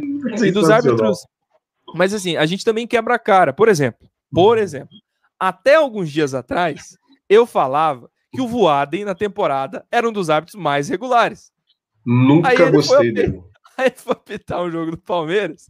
É, e, e, aconteceu o que aconteceu. Não deu aquele pênalti no Luiz Adriano. Tudo bem, é, tudo bem, vírgula, né? Enfim, não gosto muito de elogiar. Mas falar de Marcelo de Henrique. Marcelo de Henrique é um cara que, assim como Marcelo Aparecido de Souza, aquele que nos assaltou no Allianz Parque contra a Gambazada numa final tenebrosa, é o Marcelo Sim. de Henrique também foi tirado da Federação do Rio de Janeiro. Ele já foi suspenso de lá. Né? Então, a carreira dele não é esse primor todo. Ele é um árbitro experiente, ele é um árbitro assim, é um cara talhado, mas tem foto dele com a camisa do Mengão, camisa do Mingau. Então, assim, todo mundo tem suas vidas e tudo mais, né? Mas tecnicamente, ele é um cara que evita marcar faltinhas. Ele evita fato. fazer com que o jogo é se complique. A experiência dele, e isso é importante para uma final, faz com que o jogo flua. Exemplo: jogo da semifinal São Paulo e Grêmio na volta. Ele apitou. Quem viu o jogo viu. Muito seguro de si e tudo mais. Foi na ida que ele apitou, perdão. Mas muito seguro de si. Então é isso, cara.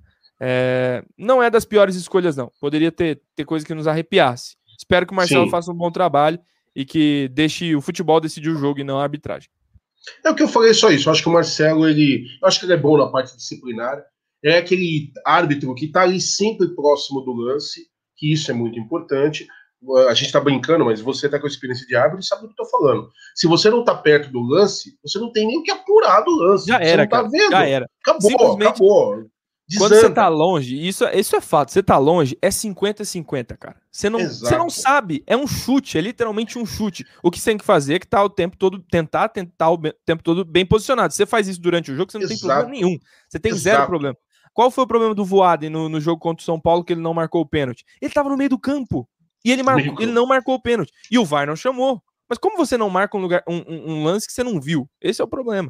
E o Marcelo é. de Lima, ele sabe os atalhos, essa é a palavra. Sim. Ele sabe os atalhos de como está sendo. Ele está ali, ele tá ali muito presente na jogada. O que só essa observação que eu faço, é que em alguns momentos, pode ser talvez uma impressão minha, uma birra, porque eu tenho realmente birra com a arbitragem. Difícil você ver um árbitro que você fala assim, ó, vou elogiar esse cara porque esse cara fez um trabalho impecável. Acontece, mas é difícil. Então eu acho que às vezes o Marcelo ele, ele hesita com alguns lances. Não, não acho que ele é mal intencionado, nada disso. Ah, ele é mas é pipoqueiro, é como... sim. Ele é, é pipoqueiro, é essa é a palavra. Às vezes ele pipoca. Eu, eu coloco Eu não queria isso, falar porque... dessa forma, eu não queria falar dessa não, forma, eu, eu acho que ele hesita com algumas coisas. Mas se eu for parar para pensar em todos os outros que a gente podia pegar aí que são horrorosos, não, entre o Marcelo e o Voaden, coloca três Marcelo lá e não me põe meio Voaden. Podia ser Deus, o Wilton porque... Pereira Sampaio, né? Nossa, outra desgraça, pelo amor Eu de acho Deus. que pode até que ser que seja ele na volta, mas eu vou, vou esperar semana que vem. Nossa senhora, me lembra disso não, pelo amor de Deus. E aí você falando de arbitragem, me lembrou de um amigo que é grande palmeirense, um amigo que eu não vejo há bom tempo. Se ele estiver ouvindo a live, de repente, manifeste-se. É o Oiti Cipriani, já, é um, já tem uma, um tempo aí de janela, e ele foi árbitro profissional, então ele contava algumas coisas, até nas conversas que a gente teve com ele, eu comecei a enxergar um pouco melhor o trabalho da arbitragem para entender algumas coisas e também compreender um pouco. O árbitro é um ser humano como qualquer outro, a gente tem que lembrar disso. O que a gente fica chateado é dos caras mal intencionados. O Gustoso acabou de lembrar a final de 2018 do Paulista do Allianz, uma das coisas mais vergonhosas que eu já vi aquilo foi Aquilo foi vexatório, foi um escândalo. Vergonhoso, tem... vergonhoso. Tem. O Palmeiras foi incompetente na hora de bater os pênaltis, eu não vou discutir isso. Só que eu quero lembrar vocês que teve quatro pênaltis no jogo para o Palmeiras. Borja foi puxado da camisa no primeiro tempo, o Dudu tomou um rapa sem bola dentro da área também no primeiro tempo, ninguém falou nada. Quando chegou no segundo tempo, teve a mão do Henrique bola cruzada, o Henrique sobe lá, dá uma raquetada na bola, ninguém falou nada. O Henrique Princeso, né, o zagueiro. E quando finalmente o pênalti foi marcado, porque o próprio árbitro chegou depois na corte arbitral, no julgamento, e falou: olha, eu daria de novo porque eu vejo o Dudu sendo calçado no calcanhar. Isso é pênalti. Ué, se o próprio cara que deu pênalti, com todo o recurso de TV lá tá falando que foi pênalti, por que diabos que o cara que tava lá no vestiário, não tinha vara ainda, não tinha nada, foi lá interferir? Vergonhoso. Pode falar. Tem, pra gente ir pra reta final, que já tá dando nosso horário, eu vou colocar Sim. o comentário do Gilberto de Lima. Ele fala: Vou cobrar vocês se vir o Borré e nós passar raiva. A culpa vai ser nossa. é melhor Ó, eu vou dedurar, eu vou live, dedurar. Viu? Eu vou dedurar. Quem foi esse rapaz aqui que indicou o Borré? esse cara aqui, ó. Ai, essa eu nunca Pode tinha visto. O Amit, vai ter gente aqui na, na, Imagina, contrata, perde um gol, sei lá, Deus o livre. Ah, foram vocês que falaram que esse cara era bom. Você já imaginou, já imaginou os caras da live cobrando a gente disso? Não, eu, eu, eu, não duvido mais de nada. Eu não sei eu se eu vou parar para rir ou se eu vou querer sair correndo da live. Bom, mas enfim, a gente negocia. Senhores, acho que nós abordamos bem. Vamos só falar um pouquinho da. Tem, só para a gente poder concluir. Gustosa, seu Palmeiras para. Eu nem vou falar de quinta-feira. Esquece o Campeonato Brasileiro, pelo amor de Deus. Quero saber do seu Palmeiras contra o Grêmio, a sua escalação, o que, que você está pensando aí, e o seu placar. Você é bom nisso que eu sei. Manda. Top. Jogo de ida. Top. Jogo na arena pam, do Grêmio. Pam, pam. É, Sim. acho que um jogo de mais cautela do Palmeiras, acho que vai ser assim. É, o que eu escalaria, não sei se vai ser isso, mas o que eu faria, é a minha opinião. O Everton, Marcos, Rocha, é, Luan, Gomes, Matias Vinha, isso não se mexe. Talvez o Mike entrando ali, ele fez um, umas, algumas boas entradas, mas talvez só na lateral direita. O resto é intocável. Né? No meio-campo, eu queria muito Danilo e Gabriel Menino. Acho que não estarão à disposição, né? pelo menos o Gabriel Menino. Mas eu iria com o Danilo e o Patrick, já que tem que ter dois. Eu não hum. colocaria o Felipe Melo na final. Acho que vai jogar, mas no meu time ele não jogaria para essa final. Jogariam Danilo, Patrick de Paula, Rafael Veiga. Na frente eu jogaria já com é, o Wesley, que eu acho que vai estar com ritmo, ou pode ser o Verón. Eu gosto muito dos dois e acho que são importantes nesse jogo que tende a ser de muita velocidade, de muito espaço para se correr, né? É, aí Rony e Luiz Adriano. Era isso. Você vai e de nós... três atacantes, então? Eu iria de três atacantes. Fácil. Perfeito. E nós venceremos lá na Arena do Grêmio por 2 a 1 um. Vamos trazer um bom resultado. Maravilha. E, bom, eu já vou voltar a falar com você, que você vai fazer as considerações finais ainda, vai fazer seu mexão, com certeza. Barbieri, seu Palmeiras para encarar o Grêmio lá pela Copa do Brasil, final, primeiro jogo. Eu ainda falo olímpico, mas eu preciso me corrigir, porque não é mais olímpico, é a Arena do Grêmio, correto? É assim que se chama, né? Então, seu time e seu placar, Barbieri. Everton, Marcos Rocha, Luan Gomes Vinha, Danilo. Se o menino tiver apto, menino, se não, Zé Rafael. Eu também, hein? Eu também, hein? É. Só para avisar. Eu, eu, mas eu considero que, que ele não este, estará pronto. Danilo, menino já aponta Zé Rafael, Patrick de Paula, Rony Wesley e Luiz Adriano. Com o Patrick de Paula jogando de armador. Sensacional. Seu placar. 2x1 um também. Rapaz, então vamos lá. Eu vou de Everton na direita, apesar de eu ter umas ressalvas, mas esse jogo eu acho que o Marcos Rocha encaixa perfeitamente para este jogo. Estou considerando que o Renato, o Renato vai colocar do outro lado também, o que ele tem à disposição. Né? Então, Marcos Rocha, eu vinha na esquerda, óbvio, não se mexe aí. Minha zaga, Gustavo Gomes e Luan, é óbvio. Meio campo, se o, se o menino puder jogar, é óbvio que eu vou de Gabriel Menino. Mas eu tô com vocês, eu não tô com muita esperança que ele jogue, não. Então vamos lá. Eu ia de Danilo e Patrick. O Veiga, né, um time muito parecido com o do Gustosa, para não dizer que é idêntico. E aí eu já vou de cara Luiz Adriano. Eu colocaria o Rony e o Wesley. Eu ainda, apesar de eu saber que o, que o Verón é bom, não é que tem condição de decidir, eu ainda fico um pouco indeciso com ele, porque parece que o Verón ainda tá. Não sei, ele, ele parece que ele, ele, não, ele não se sintonizou com o momento que ele vive.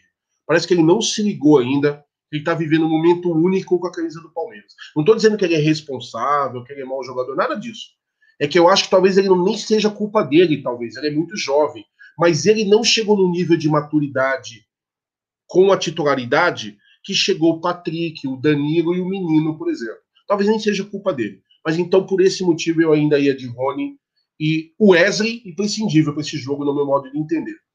Meu placar, se eu for usar a lógica, pegar o que o Grêmio pode oferecer, tudo que eu falei no começo, vou desmentir nada. O respeito ao Grêmio, o que, que o Grêmio também é um time com camisa, tá, aquela coisa toda, eu ia falar 2 a 1 um, igual a vocês. Mas eu não sei porque tem alguma coisa martelando na minha cabeça a gente está falando de Palmeiras e Grêmio, aí eu lembro daquele Palmeiras e Grêmio na Copa do Brasil com o Felipão, Copa do Brasil em 2012. Eu tô com uma impressão que o Palmeiras volta de lá com 2 a 0 E aí, se for realmente 2 a 0 vocês me desculpem. Aí o porco deitou, pegou a guitarra, fez aquele riff de guitarra mó pesado, heavy metal total, e saiu pro abraço. Impressão só, tá? Mas eu tô com isso desde o começo da semana, cara. Alguma coisa martelando na minha cabeça. Você lembra aquele jogo lá da Copa do Brasil 2012? Você lembra que ninguém dava nada no Palmeiras? O Palmeiras chegou lá, estratégia do Felipão, nós metemos dois gols em dois ataques apenas o Palmeiras? Não sei, cara. Eu tô com a impressão que é 2 a 0 verdão. Senhores, vamos fazer nossas considerações finais, vamos fazer a rodada de novo e aí vocês estão livres para falar o que quiserem, mas por favor, falem um pouco de si também. Gustosa, galera que quer te acompanhar, vou... porque você tá ligado, você tá ligado que o povo te ama, né? Ah. Tá ligado que o Paraná inteiro aparece na live quando você tá aqui. Isso aí é fácil. Eu vou.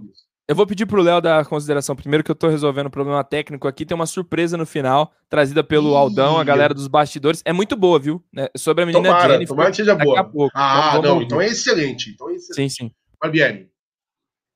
Jaguli, galera do chat, Léo Lustosa, todo mundo que tá aqui com a gente. Quero agradecer mais uma vez, falando de Palmeiras. Respondendo duas perguntas só aqui do chat é, perguntando se existe gol fora na Copa do Brasil. Não. E da Libertadores, se o Borré jogar pelo River e vir em junho, ele poderia jogar? Sim, poderia. O Palmeiras poderia inscrever. A Comebol liberou é, a situação. Então, agradeço todo mundo mais uma vez. Obrigado pela audiência. Foi fantástico. É, batemos 2.600 likes. Então, algo espetacular. Quero agradecer o Aldo, o Gé, Bruneira pela oportunidade mais uma vez de estar aqui. Em breve, novidades, muita coisa boa vindo por aí. Fiquem atentos, porque passada a Copa do Brasil, muitas novidades vão vir aqui no Amit. Muitas surpresas, vocês vão gostar.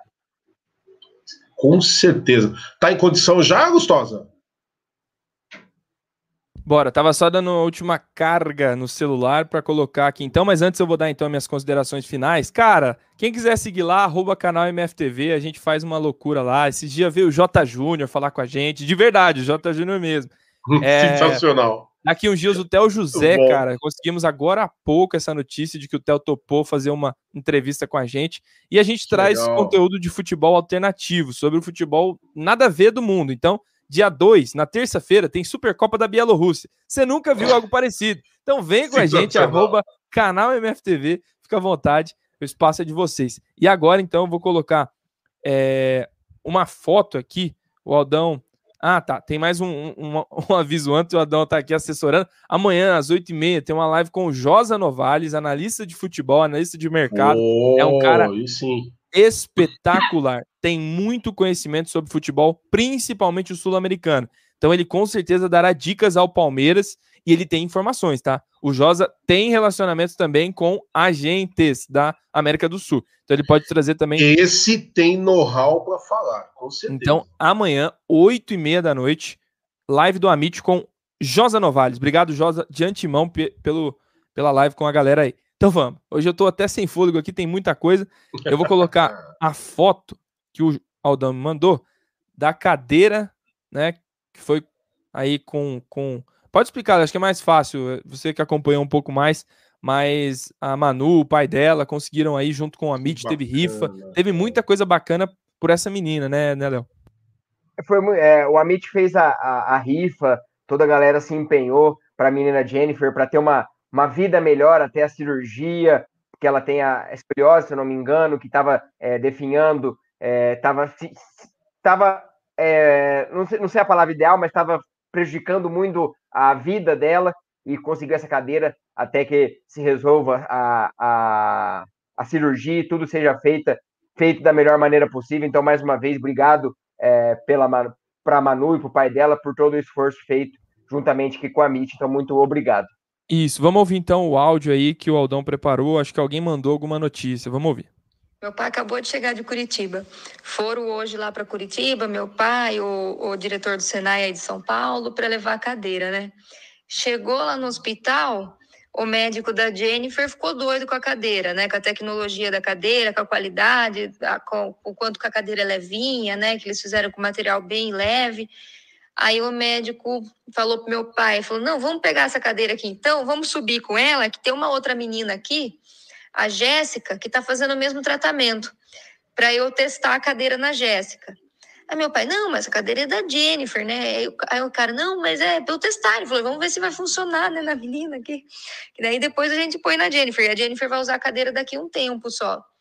Beleza, subiu com a cadeira lá, chegou lá, colocou, falou com a menininha do tamanho da Jennifer, mesmo problema, e aí colocou lá a cadeira da menina, colocou 8 quilos de tração, falou que a cadeira que a menininha estava usando, eles estavam colocando saco de areia para dar o peso, sabe? Meu pai falou como uma judiação. A, o estado que estava a cadeira, que estava usando a menina. Aí colocou lá, e daí meu pai falou, agora que colocou a cadeira lá para a menina, que viu a cadeira da menina, meu pai falou, puta vida, já ficou com dó, né? Daí falou que ele com, o diretor do Senai, os dois já olharam para cara do outro assim e falaram, putz, foda, né? Mas beleza. Aí colocou na cadeira da menina, que a menina, todo mundo gostou da cadeira, que a cadeira levinha, a mãe da menina achou sensacional. Meu pai mostrou para a mãe da menina a foto da Jennifer. Falou: ah, essa aqui que é a Jennifer que a gente fez a cadeira para ela. Aí a mãe da menina falou: Nossa, mas ela é palmeirense também? É, nós também somos. Ai, Quem cara. mandou a gente aqui no hospital foi o Everton. Meu pai, o goleiro? é, o goleiro. Meu pai, você tá de brincadeira. O que, que resolveu? Essa cadeira da Jennifer ficou para Jéssica. E agora já voltaram para São Paulo e já vão fazer uma outra cadeira para Jennifer com algumas melhorias que o médico já falou para fazer. Mas olha que sensacional! Duas palmeirenses já que vai usar a cadeira. Eu não sei o que dizer, gente. Desculpa. Não tem, eu... não tem, não tem o que falar. Me perdoem, é... eu tô aqui engasgado. Eu acho é que. A... É Deus, gente. Eu não tenho outra coisa para falar para vocês. Me desculpa. Fala aí, Gustavo. Não, é. até, eu tô, tô indo que é até de nervosismo, que é emocionante de fato o que aconteceu, né? Em uma mobilização tão grande, é, de palmeirense para palmeirense se uniram em uma em uma causa e o nosso goleiro que, cara, para mim isso é coisa de ídolo, cara. Isso não tem, não tem onde colocar, sabe? Não tem onde, não tem como mensurar é, alguém tinha ouvido falar que o Everton fez isso? Não, não, fosse essa história, ninguém saberia. Ninguém saberia. Ninguém saberia. É, é, só agradecer, agradecer. Nunca é só futebol. É, que bom que, que a instituição Palmeiras está envolvida nessa situação, tanto por parte do Amit quanto por parte do Everton. Cara, obrigado, Amit, por proporcionar esse momento também. É, ô, ô, Léo, deixa eu só complementar. Com certeza aqui na, no chat deve ter alguns influenciadores de alguma maneira. É, usem o poder da influência, do influenciamento, não sei se é a palavra certa, de influenciar pessoas para isso. A gente ama o Palmeiras, a gente faz isso por amor, mas a gente usa isso para levar coisas boas para a pessoa. Eu falo aqui, já falei para o Aldo, já falei para o Jé, é, eu, não, eu não participava do Amit, eu não era é, integrante do Amit, o Amit com as lives na pandemia me ajudou muito, me salvou de muita coisa, como muita gente aqui, e hoje eu posso fazer parte disso. Então, use é, do poder das páginas, use do seu canal, use da sua página para o bem, para fazer essas coisas. Então, é algo espetacular, é Deus, e saber dessa relação do Everton com essa menina, do Amit com, com a Jennifer, é algo espetacular. Então, muito obrigado, Amit, muito obrigado, Palmeiras, por tudo. Olha, a gente tem um, um superchat, se desculpem, tá? Garganta deu nó aqui agora. E é de um cara que eu gosto muito, é do Hélio Bellini, um amigo meu de estádio, inclusive. A gente assistiu muito jogo juntos.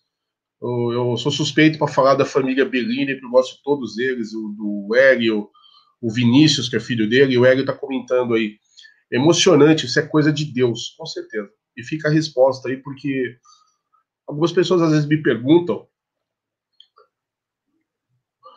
por que essa ligação tão grande comigo e o Palmeiras? Por que, que eu me dedico tanto? Por que, que eu corro? Por que, que eu quero falar do Palmeiras? Não é, gente, não é só um clube de futebol. Não é.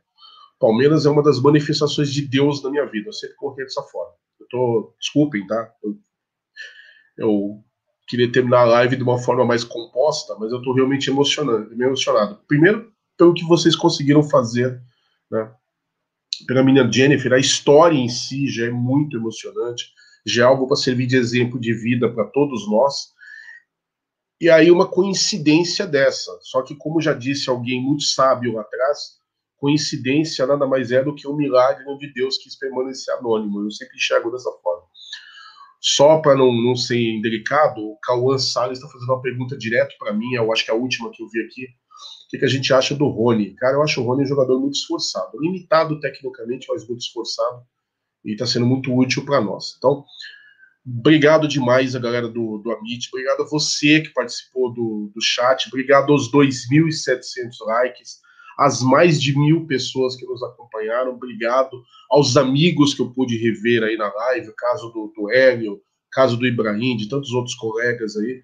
Obrigado a você que talvez eu não conheça pessoalmente, mas nos abrilhanta aqui participando, incentivando. Obrigado a esses dois moleques que estão aqui, moleque no sentido bacana de falar, que são cheios de vida, são simpáticos, são inteligentes. Hoje, por causa do horário, o Paco não pode estar conosco, mas voltará. Ninguém dispensou o Paco, não. A galera já me perguntando. Ele está no time ainda.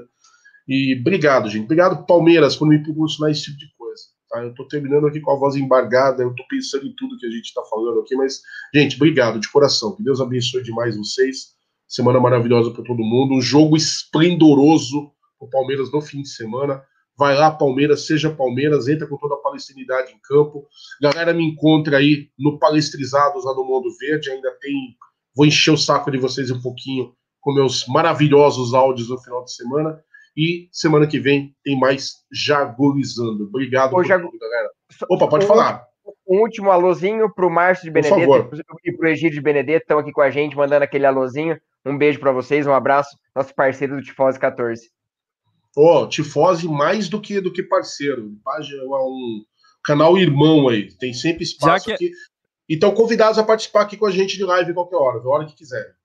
Já que é para mandar abraço, abraço então pro JP Bolzão, João Pedro e o irmão dele, o Marco, dois palmeirenses Aê. de Goiás, de Goiás, acompanhando a live. Abraço para vocês. Bom franguinho com piqui daqui a pouco.